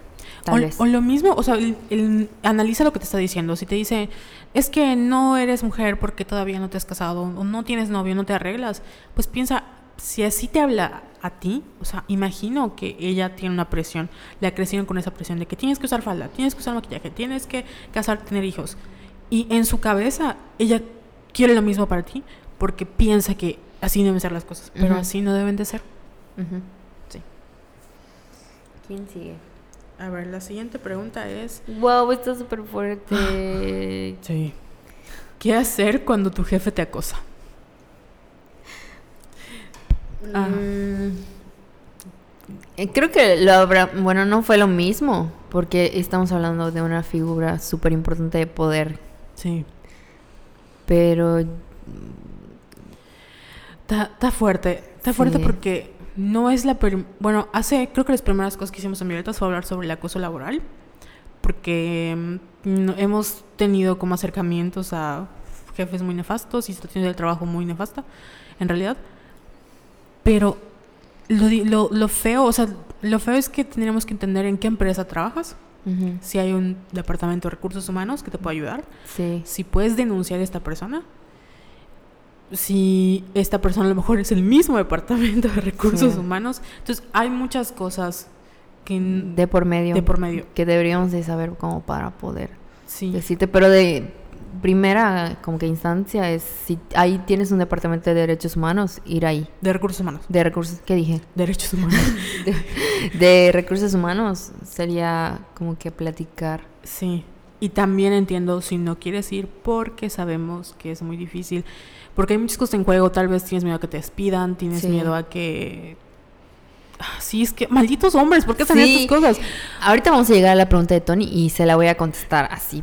Por este tipo de cosas. ¿Por qué hablamos de los hombres como hablamos? O sea, Me, me, me quedo muy intranquila con esta sí, pregunta. sí, porque me da miedo que, el- o sea, qué tipo de acoso es, o sea, ¿qué- a qué grado la puede lastimar, o sea, Sí. qué tanto poder tiene el güey como para que En- ella no quiera denunciar o no. Yo creo que es súper importante que se lo cuentes a tus amigas y a las mismas colegas porque Sí, no a las personas que tienes cerca, porque no igual no sabemos, o sea, igual hay como, bueno, según hay, ¿cómo se llaman? Nombramientos del tipo, a lo mejor no es acoso, es hostigamiento, Sí. o Identificar qué, sí, qué qué tipo de agresión qué es, tipo de agresiones. para que saber cómo puedes este, enfrentarlo, porque ah, sí Proceder. proceder, la, la- la palabra es proceder. Sí, pero cuídate mucho, sí, por Sí. favor. Y si tienes miedo de estar con él a solas, mm, sí, amiga, yo, yo como que no sé, no sé qué te podemos decir para que, porque debe haber un, debería haber un protocolo Sí. de, para evitar violencia, pero entiendo que no todas las empresas lo hacen. Entiendo que las, si las empresas son más pequeñas, obviamente no lo tienen, no tienen departamento de recursos humanos. Entiendo que, por ejemplo, a lo mejor tu jefe puede, puede ser la secretaria de tu jefe, o la asistente, o a lo mejor estás en un mismo grado de poder de tomar decisiones, pero en realidad él es tu jefe porque él es la cabeza de la empresa o él tiene un rango superior. Entonces, sí, está difícil. Está difícil, cuídate mucho y cuéntaselo, por favor. Literalmente a, a quien más confianza le tengas. Sí. Lo que mejor te podemos recomendar es que acudas al Departamento de Recursos Humanos y hagas la denuncia. Ujú. Y entiendo que tengas mucho miedo de decirle, güey, déjame en paz, porque no ha de ser muy bonito. No, no sé qué tan bueno es decir renuncia, porque Ujú. creo que en cualquier trabajo es una Sí, situación. hasta nosotras lo pensamos, Sí. así que no nos podemos quedar sin trabajo. Sí, entonces, a lo mejor lo que, si en caso de que no logran proceder con esto, una de tus recomendaciones puede ser que den cursos de capacitación Mm. sobre qué es violencia y qué no, porque hay Y mucha- sensibilización, sí, ¿no? Porque hay mucha gente que se hace pendeja y dice que no sabe. Mm. Entonces, lo mejor sería eh, crear también. Si te dicen, no, pues es que no podemos hacer nada, digas, bueno, pues hagan un. Un den un curso de sensibilización porque no voy a ser la, Ujú. la última o la primera. Quiero ser la última, no la que sí. Sí, y un abrazo. Un Alison. abrazo. Perdón por ser tan pendeja, sino por contestar mejor. Sí. Bueno, seguimos con Medrais Puro. ¿Cómo ser feminista dentro de una familia totalmente machista? Yo creo que, bueno, hace rato lo hablamos, creo que estableciendo sanos límites. Para que no te estés calentando la cabeza. Porque no podemos, ya lo dijimos muchas veces, no podemos educar a nadie, no podemos hacer que nadie cambie. Es aceptar nuestra triste realidad y trabajar con eso. Y buscar maneras, herramientas, para protegernos a nosotras mismas, para que no nos afecte emocionalmente, porque no está padre tener como que esa carga emocional de que, ay, estoy conviviendo con esta gente. Es como que protegerte a ti misma y enfrentarse. Y si lo que quieres es como cambiar a tu familia machista, eh, o sea, no, es muy difícil, pero a mí lo que, bueno, lo que creo que cada una hace en su casa es como de, vamos a ver esta película y dime qué te, qué te parece. O vamos a hacer, o le haces preguntas de mamá, ¿no has pensado que a lo mejor eso que te sabe mi papá se llama violencia? En buen plan. Pero cada familia es diferente, no todas las familias se lo toman a, a- a bien, hay personas que no pueden, de hablar no pueden decirle a su mamá porque estallan, entonces sí es como entender esta parte de que no depende de ti enteramente. Sí. Y nos, ah, nos hizo tres preguntas. La segunda es, ¿cómo se empieza a ser feminista? Creo que cuando te empiezas a cuestionar todo, ¿no? Sí. y dices, "Mm, puede ser que yo no quiera tener hijos y que no tenga que cumplir con todo lo, lo que me dijeron desde chica que debía de cumplir. Sí.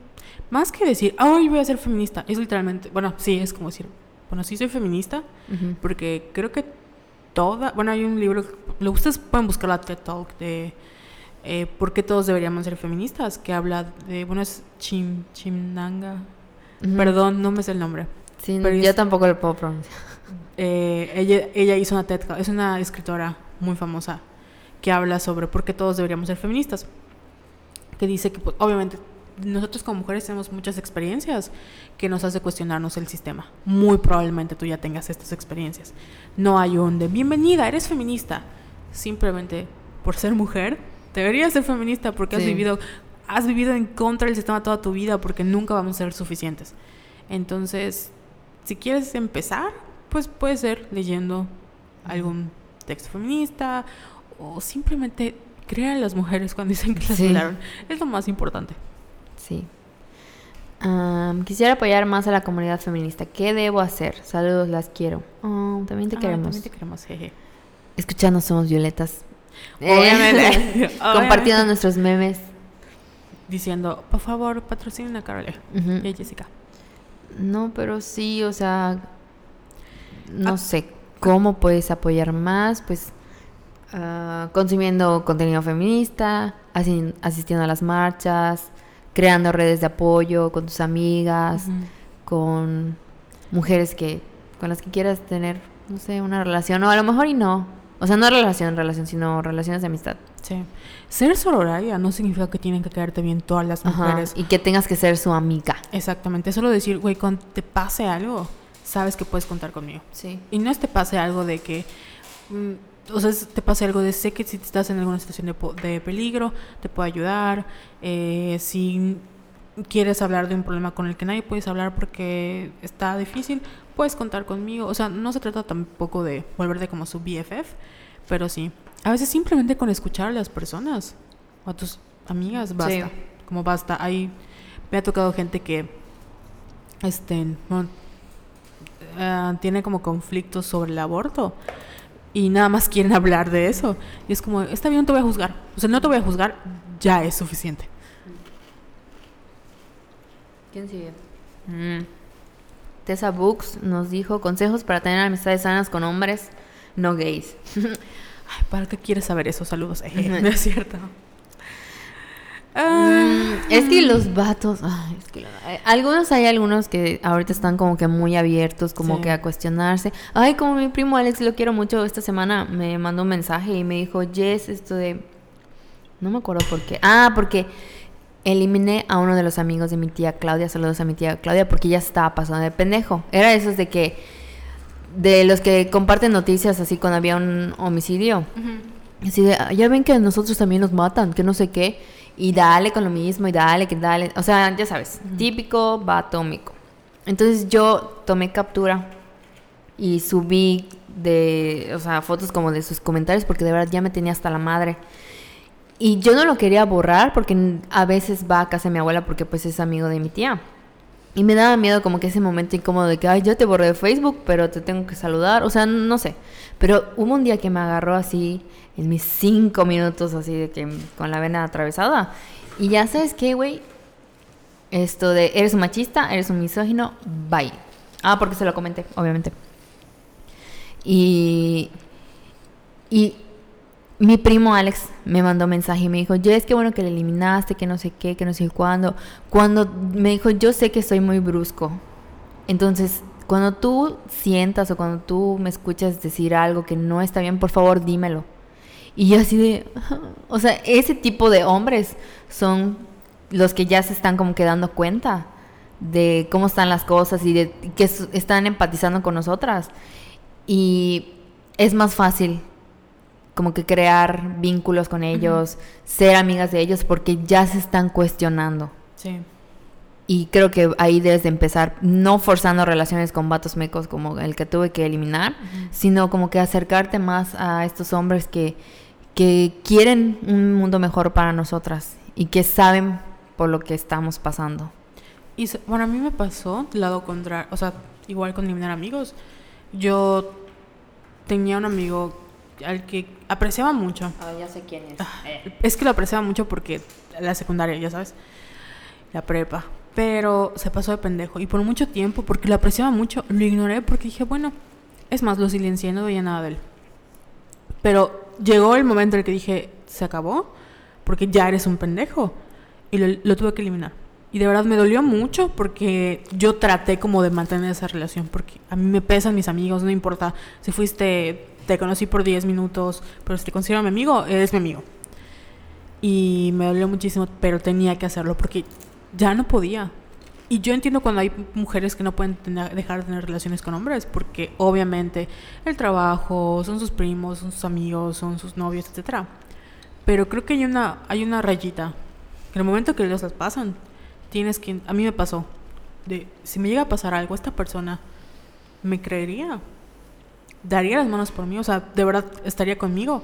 O nada más se reiría de mí. Y sabía que se iba a reír de mí. Entonces dije, bye. Lo peor de todo es que es doctor. Lo peor de Perdón por el quemón, pero Sí. es que es muy insoportable el güey. O Sí. sea, qué bueno que lo eliminaste. Yo la había eliminado desde hace mucho Sí. tiempo atrás. Y yo, Carol, ¿por qué te sigues llevando con ese güey? Ni siquiera me llevó, es que lo, de verdad lo apreciaba. Y lo eliminé y me pasó que nos topamos en una plaza porque Mérida es un huevo. Y pasé junto a él. Fue este año, fue, fue Ujú. empezando el, el- el año. Estaba con mi amiga Andrea y yo así como, voy a hacer como si no lo veo, pero sí lo vi. Porque ¿Te vio? Sí. Obviamente veníamos así caminando enfrente el uno del otro. Wow. Iba con su novia. Amiga, te mando muchos saludos. Sí, no manches. Espero que estés bien. Mm, ¿Qué más? Pero sí. Y bueno, a mí también me ha pasado que toco con vatos mecos porque no puedo, como si voy a tratar solo con mujeres. Y cuando empiezan con sus tonterías de, ay, debátame esto, es como, yo no tengo que mostrarte y debatirte nada. Sí. O sea, bye. Hazlo por tu cuenta. Y pongo mis, mis seguritos. Perla nos volvió a poner, adviertan de este modo de operar de violadores que dicen ser Uber. Y nos puso el YouTube, el video de YouTube, el link, pero no puedo entrar. Ah, no puedo entrar. No podemos entrar. Pero de todas maneras lo compartimos, lo buscamos y lo compartimos en, en Twitter. Y en Facebook y en todas partes. Y Mm. podemos hablar sobre eso. Sí, Cari Bader, cómo se escriba, cómo se pronuncie, nos puso, ya les envié mi pregunta por mensaje porque no cupo aquí, jaja. Ahorita la busco. Eh, ay, Soto Abitia nos escribió, yo las amo desde Guadalajara. Ay, qué padre. Quiero ir a Guadalajara y comer una torta ahogada. Qué rico. ya encontré la pregunta de Cari. Dice, hola, espero que estén muy bien. Tiene tiempo que las escucho. Las descubrí por Twitter y ahora también las sigo por Instagram. Ay, muchas gracias. Eh, me da mucho gusto que el que chavas como ustedes tengan esta iniciativa. A mí antes me da mucha pena hablar en público, pero poco a poco al escuchar podcast donde solo hablan chavas, pues incentiva. Obviamente esta fue Jessica. Lo mejor es que antes de empezar me dijo, hay que tener mucho cuidado porque se escucha cuando yo como mis papitas. Y yo, ay, no nos va a pasar. Don't worry. Luego, a, a mí antes me da mucha pena hablar en público, pero poco a poco el escuchar podcasts donde solo hablan chavas, pues incentiva y motiva. Y me doy cuenta que ese porque muchas crecimos con el calladita te ves más bonita y muchas otras cosas más que las que las han comentado y las cuales me identifico y me han pasado como los problemas en el trabajo. Podría escribir mil cuartillas, pero bueno, ahora cuando las escucho es como si estuviera escuchando unas amigas. Hasta se me antojan las papitas. Ay, la verdad son muy ricas. Ahora sí la pregunta. ¿Han escuchado hablar del body neutrality? Es el concepto de amar tu cuerpo, pero estás consciente que hay cosas que te gustaría, te gustan de él y otras no, pero lo aceptas y sobre todo que no tienes que ser gordita con cara bonita para ser aceptada porque la belleza no te da valor como mujer. Y nos manda un artículo y luego nos pone gracias por siempre ponerle corazoncito a mis comentarios y responderme en Twitter. Ay, no, gracias a ti por comentarnos. Ah, Me encanta, me encanta que nos hagan comentarios porque literalmente me la vivo ahí. Entonces mi único pretexto es como hacer comentarios en Twitter y usar GIF. Pero bueno, el body neutrality, que es eh, esto de... Nunca había escuchado de él. No, yo tampoco. Pero siento que es como cuando dan nuevos nombres a cosas que ya se habían explorado. Porque en el episodio de, creo que Diccionario Feminista, hablamos de la gordofobia. Y una de las cosas, igual el body positive, que se critican muchísimo, es que ponen a gente gorda, pero es gorda en cierto, es gorda como aceptable. Es como gor- gorda, pero nada más tiene grande las boobies y la- como Ashley Graham, ¿no? Que sí está gorda, pero está guapísima. Entonces dices, güey, yo no soy este tipo de gorda, ¿por qué? Entonces como que caer en ese tipo de cosas. Y tiene que ver igual muchísimo con esto que hablamos al principio de soy feminista. Obviamente todas las mujeres tenemos inseguridades y el ser feminista no te las quita automáticamente. Entonces, muchas veces eh, he conocido mujeres muy guapas que son súper deconstruidas y la, la, la, pero siguen teniendo estos issues de si yo pudiera me opero la nariz y si yo pudiera eh, bajo 30 kilos, si yo pudiera, porque es normal, o sea, es parte, se nos olvida que antes de ser feministas somos seres humanos y somos mujeres y el, el no porque tú seas feminista como el patriarcado se cancela, ya sabes, sigue existiendo y sigue presionándote en los medios, en las revistas, en, o sea, es, es un lo, has vivido con él toda tu vida. Uh -huh. Y es un, un, te recuerda una y otra vez que así deben ser las cosas y tú estás luchando contra eso. Entonces es muy normal como tratar de decir un día, ¿sabes qué? Me rindo. Sí. No me gusta mi cuerpo porque no me gusta y yo siquiera lo podría cambiar. Ya estoy harta. Sí. Hay una escena muy padre. Si no han visto Fleabag, eh, es una serie protagonizada por... Ay, no la he visto. Y ya me dijiste. Phoebe Waller-Bridge. Es muy buena pero hay una escena donde van como un, como un conversatorio feminista y le pregunta a la ponente, ¿cuántos de ustedes aquí darían todo por tener el cuerpo ideal? Y ella y su hermana son las únicas como que alzan su mano y todas se le quedan viendo. Y ya hacen la pregunta de, ¿soy mala feminista si de cambiaría, o sea, daría toda mi vida por, por tener el cuerpo ideal? Y es como, no, eres humana. Oh. Sí. Qué cute. Pero gracias por tu comentario. Y sí, nos han enseñado a hacer calladitas más bonitas. Sí, siempre. Pero pues, mmm, no pasa nada. Pero Callada ya... o gritona, siempre no te cara. Bueno, Irin Salbutes, me encanta ese user. Nos puso felicidades, gracias. Medrais Puro nos puso felicidades, fiel seguidora ahora y siempre. Oh. Sotoabitia nos puso, ah, ya lo leí creo, toda pendeja. Yo les amo desde Guadalajara, gracias. Valponi nos puso, muchísimas felicidades, me encanta su podcast, las escucho desde Michigan, Estados Unidos. ¡Ah! Mm. Que nos inviten a Michigan. Sí, para que vayamos a ver a Taylor, porque espero que llegue a México. Ay, sí, muero por ver a Taylor en vivo. Barbie nos cacupe. nos puso, las amo, feliz aniversario, gracias. A ver. Empezamos con las otras preguntas. eh, ahí va. es que, es que quiero, es que voy a empezar con Tony Cop. ¿Ok? Quemándolo. Dios mío. Ser honesto, cuando escucho sus podcasts y dicen, es que los hombres esto, los hombres lo otro. Siento que lo dicen con mucho odio, generalizan y me duele. Mira, Tony, cuando yo te vea. Tony es mi primo, ¿eh? Y pueden escuchar cuando nos visitó con Lalo y hablamos sobre cuando salieron del closet y así. En, en, no me acuerdo qué episodio es, pero se llama Tony Lalo. Vayan a escucharlo. No, no lo. Sí, siento, tiene razón de que hablamos con. Ni siquiera con odio, pero sí nos encabronamos mucho. Creo que en el peor que nos pueden escuchar así súper encabronadas es en el de, creo que Vatos Mecos y en el de Luisito Comunica creo, creo que es el ego masculino. Y ni siquiera es odio, nada más nos burlamos de ellos por ser mecos. Pero sí. ¿tú crees que hablamos desde... Así como que... No los odiamos a todos. No. Es que porque hay muchos hombres que nos siguen, como David. Uh -huh. Ay, David. Es un... un saludo. No sé de dónde es, pero te queremos mucho. Sí. Creo que es un niño como de 13 años, oh. de verdad. Es lo que me da más ternura. Súper fan. Te queremos mucho, David. Sí, y también está Alan. ¿Quién Víctor. Más? Víctor, esto de Richo, Otto. Otto. Hay muchos hombres que queremos mucho porque están con nosotras y nos sí. apoyan y así. Y no creo que... Uh, no creo que... ¿Crees que generalizamos? Es que obviamente cuando hablamos de hombres, este, lo hacemos de hombres, estos hombres cis, heteros que uh -huh. tienen, o sea, de verdad no se cuestionan. Yo siento que a veces sí sí piensan que hablamos con odio porque somos que malditos hombres, los odiamos. Pero realmente estamos hablando de estos hombres acusadores que no hacen nada. Sí. Y todos somos parte del sistema. Pero pues estos vatos son privilegi privi privilegiados del sistema. Uh -huh. Y pues nunca se han tenido que cuestionar esto. Entonces nosotros ya estamos como hartas. Y cuando vienen con el, pero ¿por qué es homicidio? Es como de, ¡me chinga, toma!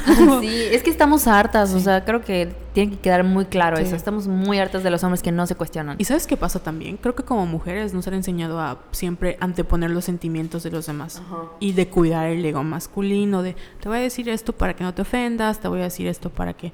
Entonces, sí me ha tocado ver que muchos chicos como que se asustan cuando les decimos, es que ya me vale verga, y nos enojamos, porque estamos acostumbrados a que las mujeres, tranquilo, te voy a decir, siento que es normal, eh, pero es que estamos hartos. Sí. Siento que, como diría porque estoy hasta el coño, ya estamos hartos. Y no, y no odiamos a todos, ¿eh? No, obviamente los que son violadores los odiamos, sí.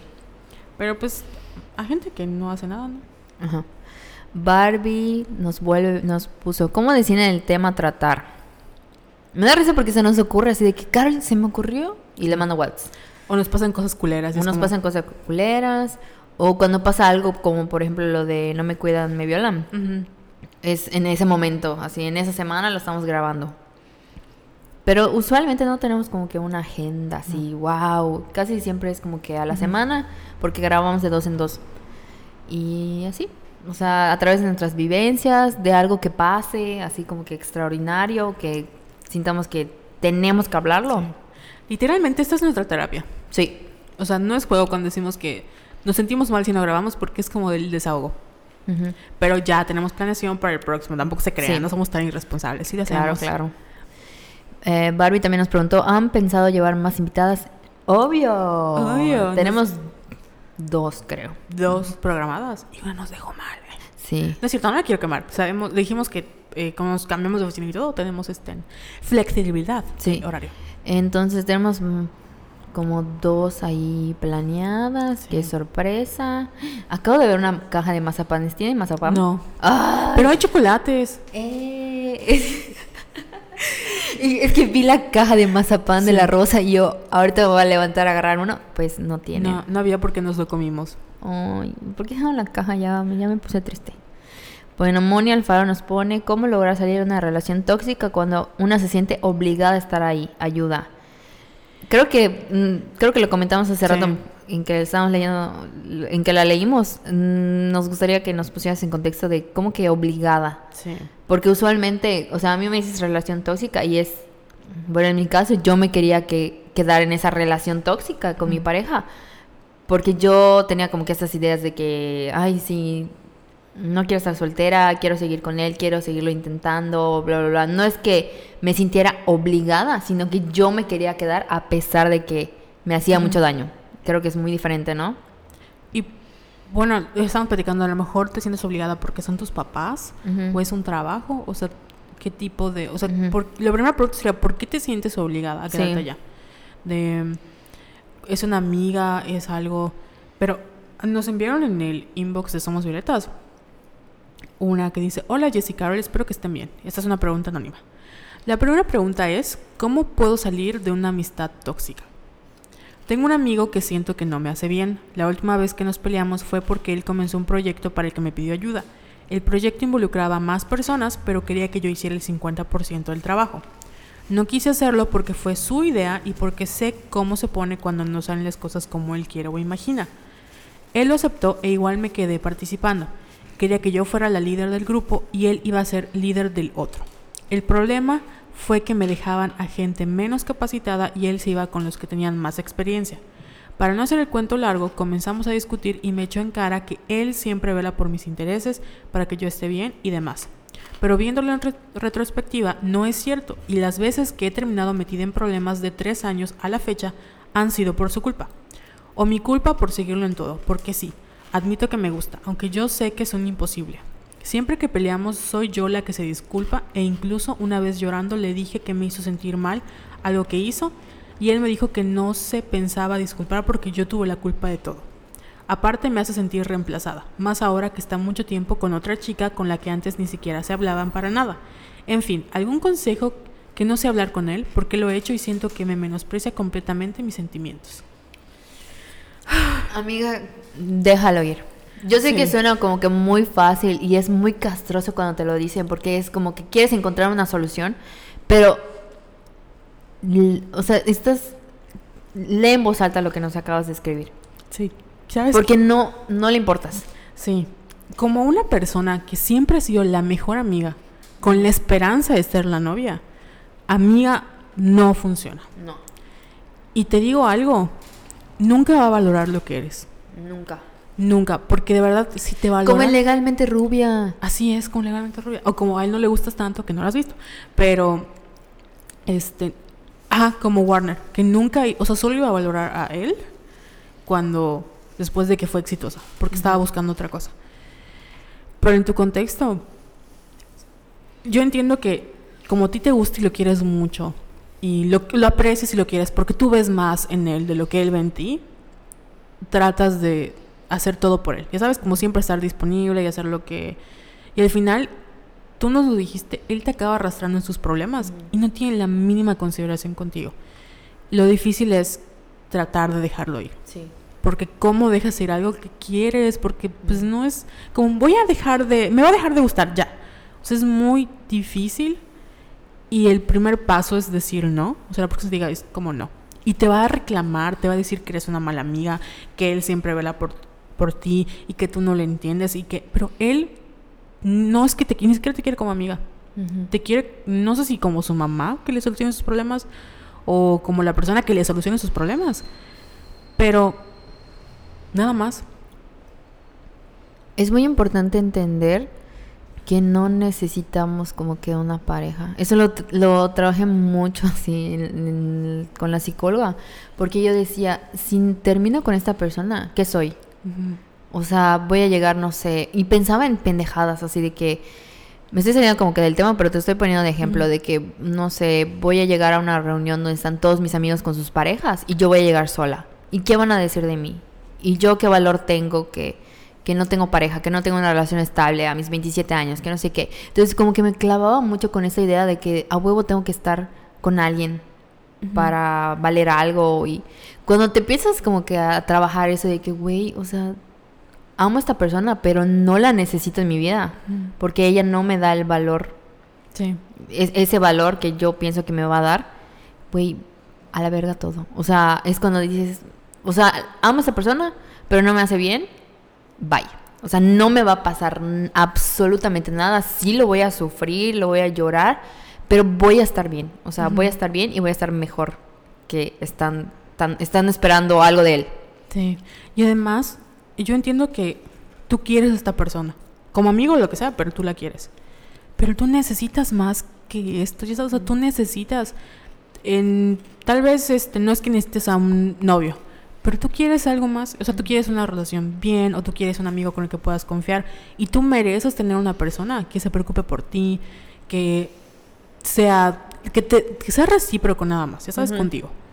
Y esta persona, por lo que vemos, no te lo va a dar. Entonces, si tú sabes que necesitas más, porque mereces más, porque lo vales y todo, aprende a soltar a eso. Es que es muy difícil decir aprende a soltar, pero es hay que entender que no, no va a ser. Y te puedes poner como que metas a corto plazo. Bueno, mi primera meta de aquí a una semana es decirle como que dejar de trabajar con él. La de aquí a dos semanas voy a dejar de escribirle. O contestarle. O contestarle. O acceder a todo lo que él quiera. Ajá. Y a la tercera semana, pues ya no lo voy a volver a ver. Y así como que metas, así de poco en poco, y vas a ver que Tampoco para cortar comunicación por, de un día al otro, porque ahí sí le puedes sentir como que muy agresivo. Y luego hay, probabilidad de que lo quieras volver a buscar porque te sientes culpable, aunque no sea tu culpa. Pero es mejor por metas, así. Sí, por metas. Y lo primero puede ser eso, de cuando te pida algo de urgencia, dile, no puedo. ¿Por qué? Porque no puedo. Y si es que no puedo, porque mientras más le digas que sí, más... Y no dudo que esta persona no sepa que sientas por él y que se aproveche de eso, de que siempre vas a estar disponible. Entonces, es muy difícil, de verdad te mando muchos abrazos porque yo he estado ahí y yo sé lo que es querer mucho a una persona y saber que nunca, incluso no tiene que ser algo para que para ti, pero quieres ayudarlo porque te preocupas por él. Sí. Pero también necesitas ver por ti, mm. necesitas ser más que la resolvedora de problemas y acabar siempre en problemas donde no querías estar en primer lugar. Exacto. Pero te muchos abracitos y esperemos que esperemos que te hayan servido nuestras palabras. Nos pregunta otra cosa. Y mi siguiente pregunta no es sobre mí. De hecho, si solamente... hay ¿Cómo hago para que mi mamá se valore un poco más como mujer? Su pareja no la trata muy bien, que digamos, no es violento físicamente, pero psicológicamente me ha dado cuenta que maltrata mucho. Le dice que está gorda y sí, tiene unos kilos extra, pero no está enferma. Incluso se hizo un análisis hace poco y el doctor le dijo que estaba muy sana. Me da muchísima impotencia escuchar cuando la llama y dice que está pasada. Y ella le responde toda incómoda que lo sabe y que va a bajar de peso. Sus relaciones a distancia y se ven una, unas tres o cuatro veces al año. Mi mamá no es tan grande de edad, pero tiene la mentalidad algo cerrada y aunque he hablado con ella, siento que no lo toma lo suficientemente en serio como que normaliza que él le insulte disfrazándolo de preocupación y que la controle, porque siempre le tiene que decir dónde está y con quién, pero cuando ella le pregunta, él a veces se enoja y le dice ama, ama su, que ama su libertad y que no le tiene que decir por qué todo. De verdad no sé cómo mi mamá lo aguanta. Y eso es todo, perdón por el sexo del mensaje, me encanta el podcast, por favor nunca dejen de hacerlo. Muchas gracias y... Ah, está. Es que es otra relación súper tóxica. Sí, y creo que bueno, no es como que sea lo mismo, pero también entiendo a tu mamá, porque obviamente sí, para nosotros es difícil y hemos estado así de que si nadie me quiere, ¿quién me va a querer? O sea, una persona... O sea, a nuestros 27, ¿no? Imagínate una persona que literalmente ha vivido con eso toda su vida. Y no, creo que lo, lo... Es como hablar con tu mejor amiga de decirle, yo sé que a lo mejor no sé cuál es la relación con tu mamá, le puedes decir, oye mami, no dejes que esta persona te hable mal porque pues tampoco sabemos si te haga caso. ¿Qué te ha funcionado con tus amigas, Jess, cuando es una relación así? Dos putas, no es cierto. Pero es que eh, es lo que te decía, bueno, al menos a mí me ha funcionado y creo que igual he hablado con mi amiga Londra de ser como que muy conscientes de nuestro valor por sí mismas y de que tú puedes amar con locura a una persona, pero de verdad, o sea, de verdad, lo digo así con esa seguridad, van a estar bien. O sea, va a costar, el primer día vas a llorar y te vas a querer tirar de un puente, pero sí somos capaces de dejar ir a las personas que amamos cuando no nos hacen bien. Sí, y yo sé, es que siento que no hay como que un consejo así que digas, ay, el consejo más verga para que yo deje una relación. Pero creo que el primer paso es como que estar muy consciente de que de lo que valgo y de lo que merezco, aunque suene a cliché, porque eso te da mucha paz. Te da mucha paz porque muchas veces tenemos miedo de estar solas. Y yo me imagino a su mamá de que creció, de que, no sé, por ejemplo, si yo no tengo una pareja a cierta edad es porque soy una mujer fracasada o porque no soy lo suficientemente valiosa como para que alguien se haya fijado en mí. Entonces, todas esas ideas que, no, con, que tú y yo hemos estado como que trabajando a lo largo de todos nuestros estos últimos años, pues el día de mañana que tú y yo, no sé, tengamos como que una relación así tóxica, vamos a decir, güey, o sea, yo no me merezco esto y te puedo querer mucho, pero chinga tu madre. Entonces, pero nosotras porque lo estamos trabajando y porque estamos conscientes de eso. El, el, problema es cuando una señora ya, no sé, de 40, 50 años, que ha vivido toda su vida con ese pensamiento de que, ay, yo soy alguien a partir de mi pareja, de por qué tengo pareja y así, es muy difícil. Pero a lo mejor ella puede platicar con su mamá y decirle mamá así como que, amiga, date cuenta. O sea, una plática de amiga, date cuenta. Sí. Porque más no puedes hacer. Y también, bueno, me pasó con mi mamá cuando yo empecé con el feminismo, le hablaba de estas cosas, de decirle, es que mamá no te das cuenta que las mujeres, o sea, porque nuestras mamás siempre, igual en el mommy issue, dijimos, vivimos con, viven con violencia y no se dan cuenta. Y nosotros nos damos cuenta y queremos ayudarlas. Pero no, siento que como tal vez nosotras como generación somos más abiertas a hablar, ellas no, como que no hablan de eso porque no les enseñaron que sus sentimientos son importantes. Y, por ejemplo, mi mamá ir al psicólogo, ¿cuándo? Jamás en su vida, porque no es algo que es un lujo o la gente lo acaba, ¿no? O sea, no es algo que ella haga. O hablar de, de sus emociones, ¿no? Porque si ella no trabaja, ¿quién, ¿quién va a mantener la casa, ¿no? Entonces, creo que lo importante es que establezcan como una relación, no sé qué tan buena sea, pero entre mamá e hija, como de amigas. Y decirle, mamá, tú vales mucho, o hacer como así, ay, vamos a ver una película sobre esto y a ver si te sientes identificada. O platicarle, mamá, fíjate que leí un libro sobre esto y me pareció muy interesante y así. Sí es difícil porque me ha tocado ver a tías, a conocidas que acaban en estas relaciones tóxicas porque tienes idea de que ya están grandes y, Ujú. y qui- todo el mundo quiere sentir amor, quieren Sí. que las quiera y se siente muy padre, muy bonito. Y creemos que nadie nos va a entender, ¿no? Pero al final nos damos cuenta que merecemos más. Y creo que tu mamá y tú merecen muchísimo, muchísimo, muchísimo más. Y al final creo que van a estar más felices eh, estando solas, pero Sí. felices, que estando esperando cosas de vatos que vemos que no se preocupan por ellas. Como noso- si nosotros nos preocupamos por ti y tus amigas se preocupan por ti, creo que estos dos, dos vatos en sus vidas deberían hacer lo mismo y preocuparse Sí. como ustedes se preocupan por ellos. Ya ves, Tony, ¿por qué nos molestamos? No, hablamos de estos vatos que, mecos que, nos, que Sí. odiamos. ¿Cuál es la otra pregunta? Eh, pregun- tenemos tres preguntas, preguntas de Miranda. Ay, Miranda, la queremos.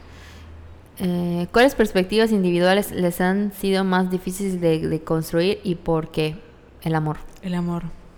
Maldito amor. Porque todos crecimos con esta ideal de, de, de De amor romántico y de cómo deben de tratarnos nuestras parejas y de que... Está difícil. Yo Sí. quiero justificarme diciendo que mi Venus está en Pisces y que astrológicamente me es imposible no ser romántica. Entonces, la verdad me, me ha costado muchísimo. Hasta la fecha, muchísimo. Por eso les digo que yo he estado en ese lugar y sé el dolor. Pero sí. Igual sabes qué pasa con el amor, que creo que nosotros cuando hacemos como este proceso de construcción esperamos más de los hombres y nos damos cuenta que no son capaces de darlo y es como de ah, Yo me molestaba con mi güey porque no me, no me compra rosas. Y luego me di cuenta de que hace muchas otras cosas más valiosas que darme rosas y fue cuando dejé de hacerla de pedo. O sea, porque claro que me merezco mis rosas, ¿verdad? Sí. Pero luego cuando tengo mis ataques de ansiedad o cosas así, sé que puedo como que recurrir, recurrir a él y me va como que a apapachar y ay, me va a decir que valgo mucho y ay, lo quiero mucho. y ser un ser humano Ah, decente. sí, es un, es un ser humano decente. Pero sí, el amor es lo que más nos ha costado. Pero en el momento que haga algo cancelado, Sí. como advertencia. Lo matamos. Sí. ¿No es cierto? Así. y enterramos el cuerpo. No es cierto. Pero sí, es el, el amor romántico. Definitivamente. Sí. Y... um, mm, Igual mira nos pregunta, ¿cree que preferirían encontrar a su sugar daddy o su trabajo soñado? Me dio risa porque lo leí en voz alta hace rato cuando no estábamos grabando y al mismo tiempo contestamos Carol. Yo, o sea, Carol dijo sugar daddy y yo dije trabajo soñado. Y me dio risa porque le dije, ¿qué tal si mi trabajo soñado es ser trophy wife? Entonces, Ah, sí, sugar daddy, Sí, obviamente. sí. No, no, no. Después, ay, amigos, ¿cómo les digo que ya no quiero trabajar? Ajá, es que no sé. Ay, es que me- Bueno, vamos a definir qué es un sugar daddy. Un sugar daddy puede ser un príncipe árabe feminista que Ah, me diga Si es un feminista, obviamente quiero un sugar daddy. que su, sea sugar daddy porque tiene más dinero, pero en realidad no me lleva más, no me lleva más de 5 años. Puede ser Jack G que diga, ah, sí. me he cansado de ser un fuckboy, cásate conmigo. Sí. Yo, con permiso, voy a patrocinar todos tus proyectos. Con permiso, obviamente. No, pero creo que sí, el trabajo soñado, obviamente. Sí, O sea, nuestro trabajo soñado es ser ricas. sí. Llorando. ¿Cuál es tu Igual trabajo soñado, Jessica? dedicarme solo a Somos Violetas. Sí. Pero aparte de Somos Violetas, ¿cuál algo que hayas dicho? Ay, Ser escritora. sí. Tener tiempo para escribir. Tengo un texto que quiero publicar sobre la ansiedad que, ah, este ya... sí, pero ¿a qué hora lo que escribo? O sea, Eso es lo que vamos a hacer ahorita que estemos en, en pequeña pausa. voy a publicar mis textos. Y otra, la última de Miranda. ¿Qué es lo último que han leído? Uh, ¿qué es lo último que has leído? Yo estuve leyendo puros eh, de libros de comedia. Leí el de Tina Fey, leí el de Steve Martin y ahorita estoy con el de Amy Schumer. Y tengo eh, uno de, el que me diste. Ah, sí, el de Feminist Fight Club. Sí, que igual está allá. Ay, leí la de la niña Jolote. La Ah. publiqué en el Instagram de Somos Violetas y pueden entrar a la columna de, Con- de María Conchita que lo recomendó. Más niñas ajolote, ajolote algo así, no me acuerdo del, del- del nombre. Pero está muy padre, está muy bonito. ¿Y tú qué leíste? Yo leo. ah, TV Nota. Ah. obviamente. No, la no. pelea de Alfredo Adame versus Andrea Legarreta. Andrea Legarreta. Eso no lo leo, la vivo y la siento. Eh, leo más en internet, porque me gusta leer como columnas y opiniones. La última cosa que leí fue la investigación que hizo Ronan Farrow, increíble, Mm. para descubrió que el, el Instituto Tecnológico de Michigan, que es el MIT, Ujú. eh, aceptó fondos de este pedófilo eh, John Epstein, que luego les hablaremos de eso porque no tengo todos los datos. Y leí un artículo con el que hicieron la película de Hustlers, donde sale Jennifer Lopez y Constance Wu, que es sobre cómo unas, eh, no sé si son teiboleras o, o- o- Ujú. bueno, sí, teiboleras, lograron estafar a los hombres más ricos de Hollywood. La película se estrenó ayer, no de Hollywood, de Wall Street. Mm. La película se estrenó ayer y dicen que J-Lo está increíble y merece un Oscar. Y yo les creo, porque J-Lo Ah, merece todo. sí. Entonces, eso. Y leí un libro, porque le... Pero me da mucha pena decir cuál es. ¿Cuál mm, Ay, me, van a- me voy a quemar. Hay una autora que me encanta, que escribe pura mamada, pero me encanta. Se llama Pamela Clark. Y sacó hace poquito un libro que se llama Hard Asset, que es como, como target o tarea dura. Y es sobre una abogada de derechos humanos que tiene que ir a como buscar un criminal y la co- contratan a un como en seguridad privada de élite y obviamente se enamoran. Sí, pero sí es una mamada. Pero les digo que el amor romántico me da mucho. pena. Pero sí. Una, tenemos una pregunta de Ani, saludos, que igual es de la Facultad de Antropología y de la Prepa. Prepa 1. Orgullosamente Wadi. Que nos dice, ¿cómo podemos ayudar a informar a la gente de mente cerrada? Y nos creo que nos completó su pregunta en los mensajes.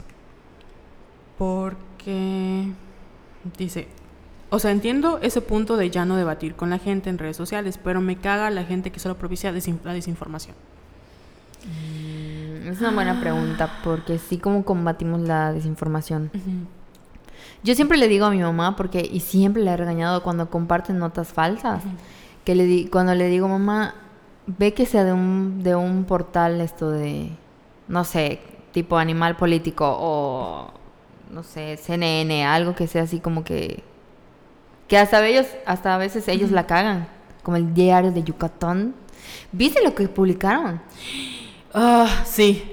O sea, ¿cómo permiten? Ay, ¿Pero qué publicaron? ¿Qué publicaron? Lo- el pedacito de eh, en que hicieron su ay, su Es- protesta sí. los los dueños como que de los antros del centro ya viste que cerraron la pulque cerraron Pipripao por el No sé ruido que Lo cerraron. lo cerraron como 15 días por el ruido que hacen porque ya ves que los creo que los extranjeros se están quejando. Bueno el caso es que fueron y clausuraron varios lugares. Entonces hicieron su marcha y fueron al Palacio de Gobierno, así de que no mamen, esto de... Y el diario de Yucatán hizo una nota sobre eso, pero así toda de la verga, o sea, yo no sé cuántos filtros tienen o qué gente pendeja tienen trabajando en ese diario, que era así de que... Y estas personas, este grupo de personas que salieron a manifestarse, les demostraron a las feministas cómo se debe hacer una marcha. Te lo estoy diciendo así como que muy polite, pero a ver si voy a buscar el texto. Sí, para el contexto que no sean las personas de Mérida. En Mérida, el centro de la ciudad es como una de las zonas más importantes para el entretenimiento, también está el norte, etcétera. Pero, porque nos encanta vender nuestras tierras, ¿eh? ¿no es cierto? Vienen, y Mérida es muy barato, y las casas son muy bonitas, y hay como esta industria que construye, remodela. Hay muchos extranjeros que vienen a vivir a Mérida. Y el centro de la ciudad es ideal para ellos porque está muy bella, y nuestra ciudad es preciosa y lo que quieran.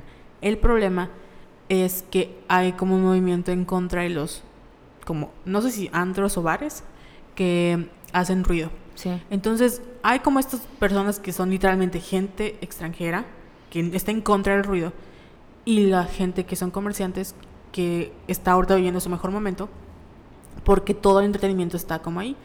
Y están en, en este choque de que no quieren que haya ruido. Y pues los meridanos que tiene que haber ruido, porque es el centro de la ciudad. O sea, tiene que haber esta parte de entretenimiento. E hicieron su pequeña manifestación, porque pues fue pequeña comparada con la de las feministas. Pero pues en nuestro querido diario Yucatán, siempre católico, con su sección de religión en la parte de imagen, publicó esto. Estos activistas, dueños de grupos musicales, mus- músicos, meseros, encargados de bares y restaurantes, dieron una lección de civilidad a las feministas y los activistas de Ciudad de México, porque caminaron en forma pacífica del Palacio de la Música a los palacios de gobierno y municipal. No entorpecieron la vialidad, ni pintarrajearon edificios históricos, ni entorpecieron las actividades artísticas programadas en la Plaza Grande de la ciudad. Joaquín Chancamal. es la persona, no sé si el editor que lo escribió, pero güey, ¿cómo permites? Y luego, obviamente, esta publicación se hizo viral y creo que la editaron. Sí la editaron. Cuando le empezaron a llover los, los putazos. Pero, ay, ¿saben qué? Bueno, ya nos despidamos de la pregunta. Nada más me quería quejar del diario de Yucatán. Sí. Pero esto pasa porque no tienen perspectiva de género. Sí. Pero entiendo esta pregunta porque creo que conocemos a la misma persona que yo eliminé. Sí. Que se la pasa compartiendo Ah, desinformación. sí, porque creo que le comentó a Ani. Sí. ¿Te acuerdas? Sí, sí, sí. Y ah, está, está difícil. Hay varias personas que se dedican como la, creo que es la corregidora, Sí. que se dedica como a hacer eh, este trabajo de edición y a buscar fuentes. Pero sí está difícil porque tú tendrías que ponerte, vamos a hacer esto, vamos a hacer lo otro. Lo más que puedes hacer, o sea, como comentarles de, eso está mal, eso está mal, y pues es un desgaste. Lo mejor que puedes hacer es si tú no quieres como ser parte de esta campaña de desinformación, es compartir contenido de páginas donde la noticia sea verídica. O sea, creo que hay, hay sitios como Sin embargo, hay sitios como Notimex que es, o Animal Político que se dedican, o sea, no dan pie- como piel falsa, o sea, no publican algo si no lo corroboran una y otra vez y una y otra vez. Y ustedes, por favor, eviten compartir. Igual esta, hubo unas, esta semana un ejercicio de una nota de un, creo que la araña venenosa que lo compartieron en todas partes. Y me llamó la atención porque o sea, yo entiendo que vivimos en una era de la información donde los contenidos están a orden del día y, y si tú no publicas algo, la otra persona lo publicó. ¿Estás bien? Sí. Entonces, así como, ¿are you okay? Se muere Jessica. eh. Se nos hace que es realidad nuestros sueños. Ojalá. Todas suicidas, no es cierto. Pero era una nota de unos alacrán, unas arañas que comen carne y que no sé qué. Y lo vi en- Ay, sí, lo sacó Yucatán al minuto. o sea, en todos los medios salieron. Y al final fue un vato así que estudió biología que es como, no mames, CNN, tú compartiste esto. ¿Dónde están las fuentes? O sea, ¿dónde están las fuentes? Generalmente las, cuando tú haces una una nota, les comparten como que tienen los links, vayan a los links, revisen que sea ese famoso video de Putin destruye la ideología de género, es más falso. Y ah, no puedo, I can't stress enough. stress enough. Es lo único que puedes hacer, la Sí. verdad es que no, no Sí, puedes hacer puedo nada. hacer nada. Así y es. seguir a personas como la corregidora. ¿Y sabes quién hace ese tipo de ejercicios también? Creo que es eh, Castrillón. Castrillón. Sí, Es el- muy bueno, es así súper detallado y muy objetivo. Me late cacahuate. El editor de la semana, de Sí. Luis Roberto Castrillón, se dedica a hacer exactamente eso porque odia a la gente que comparte. O sea, y porque es muy fácil eh, Sí. hacer como ese tipo de cosas. Fake news. Hoy estaba comentando porque no sé si viste las fotos de Bill Harder en cuando Ah, huyen- sí. le daba miedo el, el- eso. O sea, Bill Harder es el, el actor de eso, parte 2. Y estaba con este Bill que hace de eso. Y era una foto donde le enseñó que podía mover sus ojos y salió corriendo. Esas fotos son desde meses. Ujú. Y hoy las vi compartidas como en... O sea, todos los sitios de entretenimiento las Sí. compartieron. Porque alguien las sacó y como que se las repartieron y las reciclaron. Y lo mismo pasa con las noticias. Si no ves la fuente, si alguien comparte en tu timeline, es muy fácil que tú compartas en tu timeline. Pero tienes que ver la fecha, Sí. el medio en que lo compartes, porque si no, se hace así un cagadero y acabamos compartiendo fotos falsas o acabamos reciclando el las mismas contenidos. O compartiendo noticias de hace mucho tiempo. A Sí. mí me desespera cuando está tremenda fecha ya, Ujú. así 2016. Y así como que, güey, o sea, coño. Pero sí. Ajá. ¿Qué otra pregunta tenemos? De, ahorita tenemos una pregunta de Davidcito Argáez. ¿Cuándo Ay, harán sí. un podcast donde, ha- donde hablen cómo sufren las personas acosadas en la calle como piropos? Muy Uh. pronto, segunda temporada. Sí, muy pronto porque hay mucho de que hablar. Y gracias a David por estar pendiente. Sí, es el David que les dijimos que nos cae muy bien. Igual nos dejaron en nuestro inbox otra pregunta de Silvia. Hola, no sé si aún pueden hacer preguntas. Ah, aquí estamos. Pero por si las moscas, ya había expresado mi interés anteriormente sobre tesis, tesis de Carol. Oh, me gustaría saber más sobre su lado fandom y su perspectiva sobre este mundo y sobre todo en qué fan- fandom se ha visto atrapada. Gracias, les quiero mucho. Uh, gracias a ti. Ah, por hacerme esta pregunta que quiero responder. Eh, mi tesis es sobre Supernatural. Es una serie de televisión que mucha gente no conoce, pero yo llevo amando desde uh, que se estrenó la primera vez y básicamente dije, ¿sabes qué estaría súper padre para perder el tiempo? Voy a entrevistar a gente para preguntarle qué es ser fandom.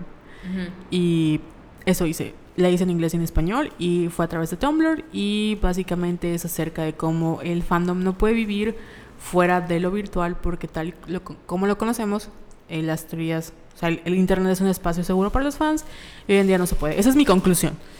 Eh, pero sí, me tardé un montón porque la hice en inglés y en español. Yo toda pendeja y meca porque dije que sí podía y no tenía marco teórico. Entonces, no sé qué hice con mi tesis, pero al final todo casó muy bien y es sobre cómo construimos el fandom y las cosas que los fans tienen que hacer, especialmente las latinas, porque todas fueron contestadas por mujeres, eh, tienen que hacer para poder pertenecer al fandom de Supernatural en Tumblr. Y ya. Ay, wow. Ya sé. Wadi, dame un título. Ya quiero ir a tu examen de grado. Sí. Y pues, ¿qué otros fandoms he atrapado? Pues Digimon, Supernatural, Lucifer, Crazy Ex-Girlfriend. Eh. Somos violetas. Somos, obviamente estoy en el fandom, somos violetas. Muchas cosas. Um, la última que tengo acá de Instagram.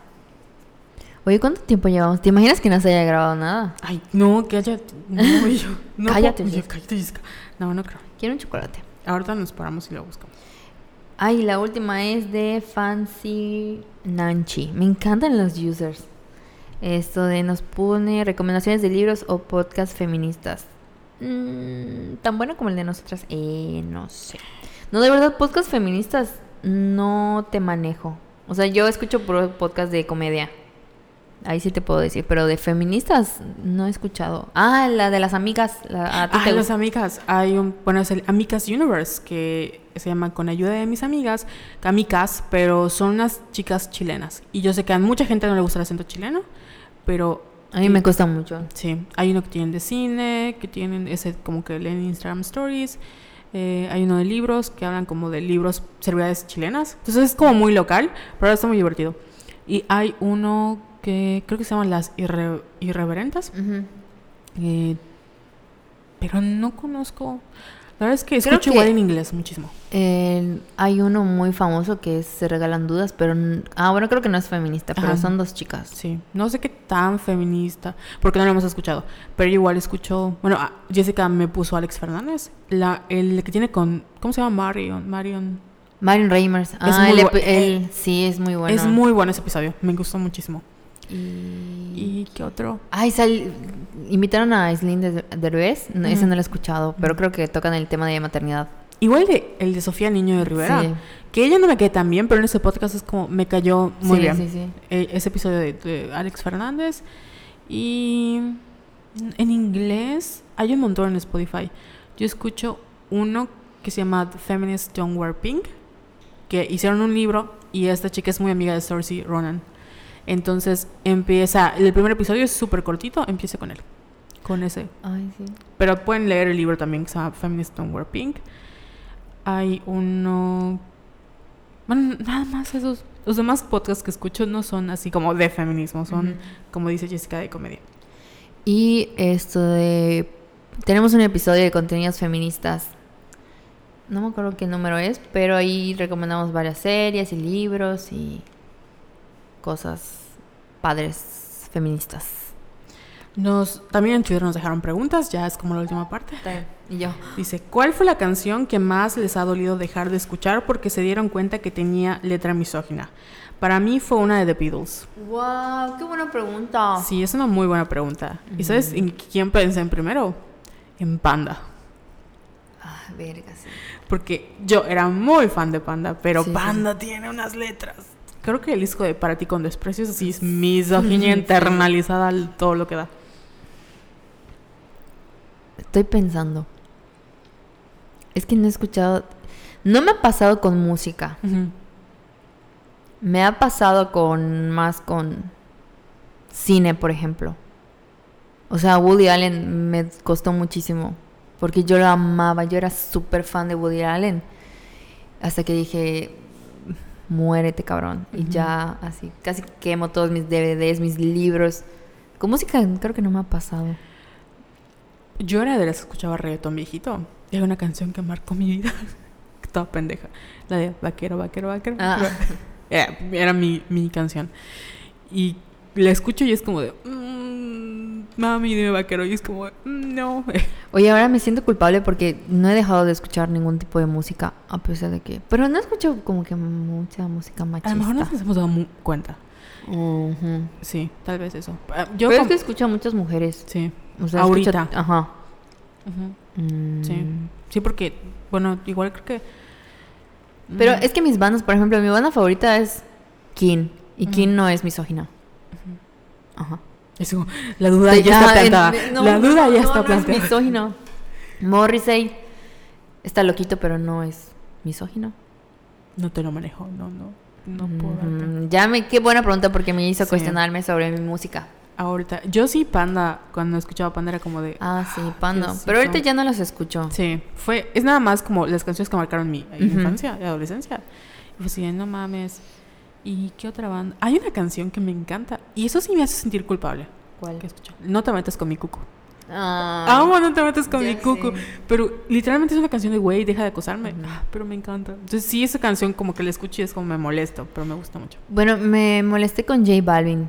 Ah, bueno, J Balvin. O sea, yo bueno. lo, def- lo defendíamos porque era Ay, me voy a morir.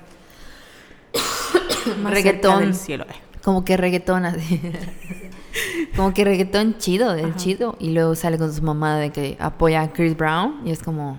Boo. Sí, igual Justin Bieber, o sea, Ajá. hay un momento en el que, sí, el nuevo disco de Justin Bieber, muy padre, y luego sale con su mamada de Mm. ser Justin Bieber y así como cancelado. Eh, ¿Sabes igual en quién? Bueno, mm, tal vez, no, mm, no sé si Panic, el disco de... El primer disco de Panic the Disco, pero hay, una canción Así que justificando Así, nuestros- así justificando mis gustos de, no, no, igual My Chemical Romance, debe haber, sé que igual Fall Boy, debe haber alguna Mm. canción por ahí, pero la verdad es que no me lo había cuestionado. La que sí, dije, ah, Panda. Y obviamente el tonto es con mi cucu, que me duele, pero es una cumbión. Y bueno, otra pregunta. Bere, esta pregunta me ofende, Berenice.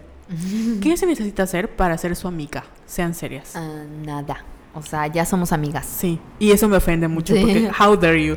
Y luego Lore le contesta, no mucho, chisme nomás de lo que sea. Sí, y papitas. O sea, efectivamente, esa es como la carta para ser amiga. Tú nos traes un chisme Sí. y nosotros somos las papas aquí y hablamos de lo que sea. Y nos volvemos locas. Sí. A mí me compran con comida. Así con un mazapán. Toma, Jessica. Y ya, eh. Ay, ya no hay. Había otra, creo que ya es la última pregunta. Ah, no, era como un comentario. Que nos Kerry nos dice que urge un podcast con análisis de Friends. Ah, sí. Que Tuvo mucho impacto ese tweet. Sí, muchísimo.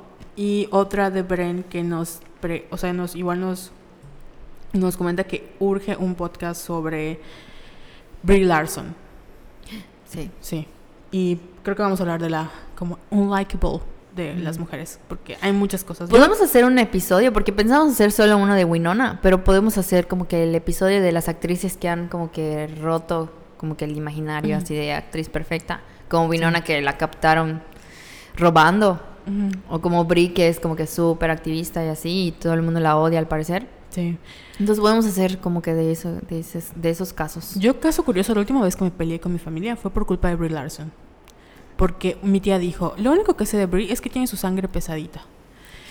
Y yo así de, "Ah, no, no es por eso. Entonces fue así como, y yo trataba de decir, no tía, pero es que esa actitud como de, como que tú consideras pesada, en realidad es normal, o sea, es una mujer normal. Si fuera un hombre, sería normal, ¿no? Le pones The Man de Sí, ah, Taylor ta- Swift. Estaba pensando así, Alexa Play the Man.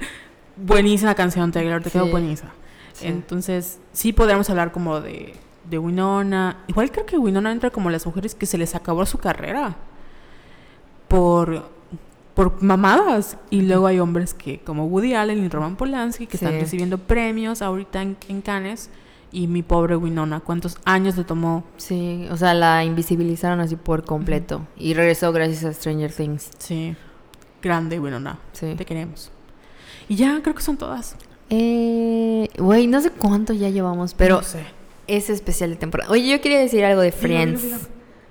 Ah, porque somos muy fan de Friends. O sea, sí, Sí. pero Ajá.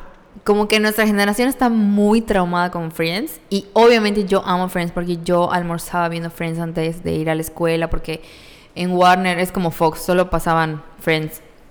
Y en Fox solo pasan Los Simpsons. Sí. Entonces, le tengo un cariño muy especial, pero luego descubrí que hay otras comedias. Y no estoy hablando de How I Met Your Mother, pero creo que, claro, yo siempre hablamos de que consumimos mucha comedia y mm, no sé, me gustaría como que recomendar.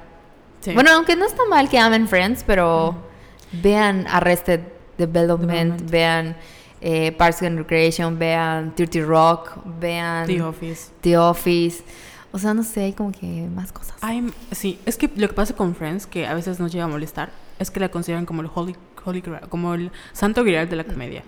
Y no. Y no lo es.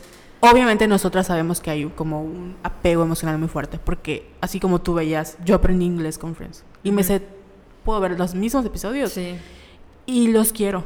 Y los entiendo y tengo muchas referencias en mi vida. Pero también siento que hay contenidos que son mil veces mejor, que han envejecido mejor y que merecen más como respeto y cariño que no les damos porque tenemos ese apego emocional. Sí. Y no hay que cerrarnos como Parks and Recreation, que se me hace una obra maestra. Como Seinfeld. Seinfeld. Seinfeld. tiene también sus problemitas ahí misóginos, pero hay capítulos que en su época sí revolucionaban porque tocaba temas así como que, Sí. que no debían no debían de tocar, ¿no? Como la homosexualidad que estoy diciendo. La homosexualidad. la homosexualidad. Pero sí, Seinfeld es Sí. así como que una de mis favos. Igual creo que son productos de su época. Sí. Son los noventas. Y lo que hizo muy grande a Friends es que habían cameos de gente muy importante. Sí. Amo el capítulo cuando sale Brad Pitt. Sí, No ah. mames. Así. Y se veía muy guapo. Me decepciona ahora. Eh, Brad Pitt, cuando sale Julia Roberts también, Bruce Willis, eh, George Clooney, eh, bueno, Robert, Robbie Williams, Sí. Robin Williams y, ¿cómo se llama el otro? Bill, Bill Crystal. Mm, O sea, hay un montón de gente muy famosa Sí. que marcó, o sea, Friends fue como el parteaguas para lo que hoy conocemos como la televisión. Sí. Pero no es la única comedia. Pero sí vamos a hablar de eso porque Ross nos caga. Sí, maldito, maldito Ross. Y bueno, ya nos quedamos sin preguntas. Ya me quedé sin voz. Y nos Ah. quedamos sin papitas también. Sí, y sin coca y necesito un chocolate. Sí, entonces es momento de despedir este podcast. Sí, y nos vemos en tres semanas. No nos vayan a cambiar, por favor. Oigan, sí, no, como que, O sea, oigan, sí, acuérdense que yo estoy enferma y estoy pidiendo mi licencia. Entonces, por favor, sientan pena por mí. Manden muchas oraciones y buena vibra para que yo esté bien. Y deje de gastar mi pinche dinero en cosas. En tres semanas ya debemos de tener yo dictamen, Sí. tu, tu resultados de análisis, eh, esposo millonario, esperemos, Sí. patrocinadores, esperemos también, es cierto. Eh, Por favor, que alguien le diga a papis que nos patrocine, que nos Sí. dé unos papis allá para... Unos papipesos. unos papipesos. Siento que deberíamos celebrar el aniversario en papis. Sí. Así. Hacemos violetas y valiendo verga. Eh, Ay, entre cuando vergas. vayan a papis, préstenle atención a Logan. Ya tengo mi top 3. ¿Qué? A Bruno y a Axel. Los quiero mucho. Así es mi top 3. Yo sé a dónde quería ir, a Foxys. Que creo que ya está muerto. Pero en Foxys no, no, no te muestra nada. No he ido, pero me han contado que como que no... ya No, hay está como puerquesa, pues, no hay puerquesa. Quemando aquí presente. Pero bueno, somos amigas, ya Sí, hay, confianza. Ustedes saben que la construcción al tope y el Sí. perro hasta abajo. Pero, eh, ¿qué iba a decir? Pues ya se acabó. Yo- Ya se acabó. que. Recomiéndenos. Si nos extrañan, escuchen todos. Creo que hay como... Este es el número 18 o 19. 18. 18. Ajá. Entonces, Jesus no hay pretexto para que nos olviden y para que nos pueden extrañar, pero siempre vamos a estar allá. Un Echando clic de distancia. Nos pueden escribir por Twitter, por Instagram, por inbox y siempre les vamos a contestar. A veces tardamos un poquito, pero siempre contestamos. Sí, porque estamos en nuestro ataque de depresión. Pero Sí. si no, le contestamos al ratito. Pero sí, de verdad, vamos a regresar con muchas cosas. Ya tenemos episodios planeados, ya tenemos invitadas espe- eh, especiales, Especiales. programadas. Si ustedes ya tenemos igual sus recomendaciones, si quieren que hablemos de un tema en específico, nos mandan inbox o nos echan un tweet y nosotras lo hacemos. Porque el público lo que pida. Claro. Y la esperanza y la promesa. Me volví a morder, es neta. La esperanza y la promesa de México en realidad es que nosotras regresamos con un jingle. O sea, vamos a tener entrada. Sí. Finally. Que no la hemos encontrado. Esa es la razón por la que no tenemos musiquita de entrada. Pero la vamos a encontrar. Sí. Y pues bueno, ¿cuáles son tus redes sociales, Jessica? Arroba Yesaliala 17. Y las mías es arroba Venus in Pieces en Twitter e Instagram. Sí.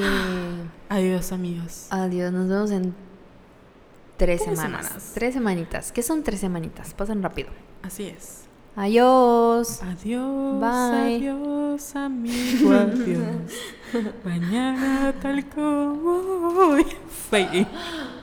No es cierto, bye. Bye. Ay, me estoy escuchando. Jessica no se cortó. Siempre digo algo.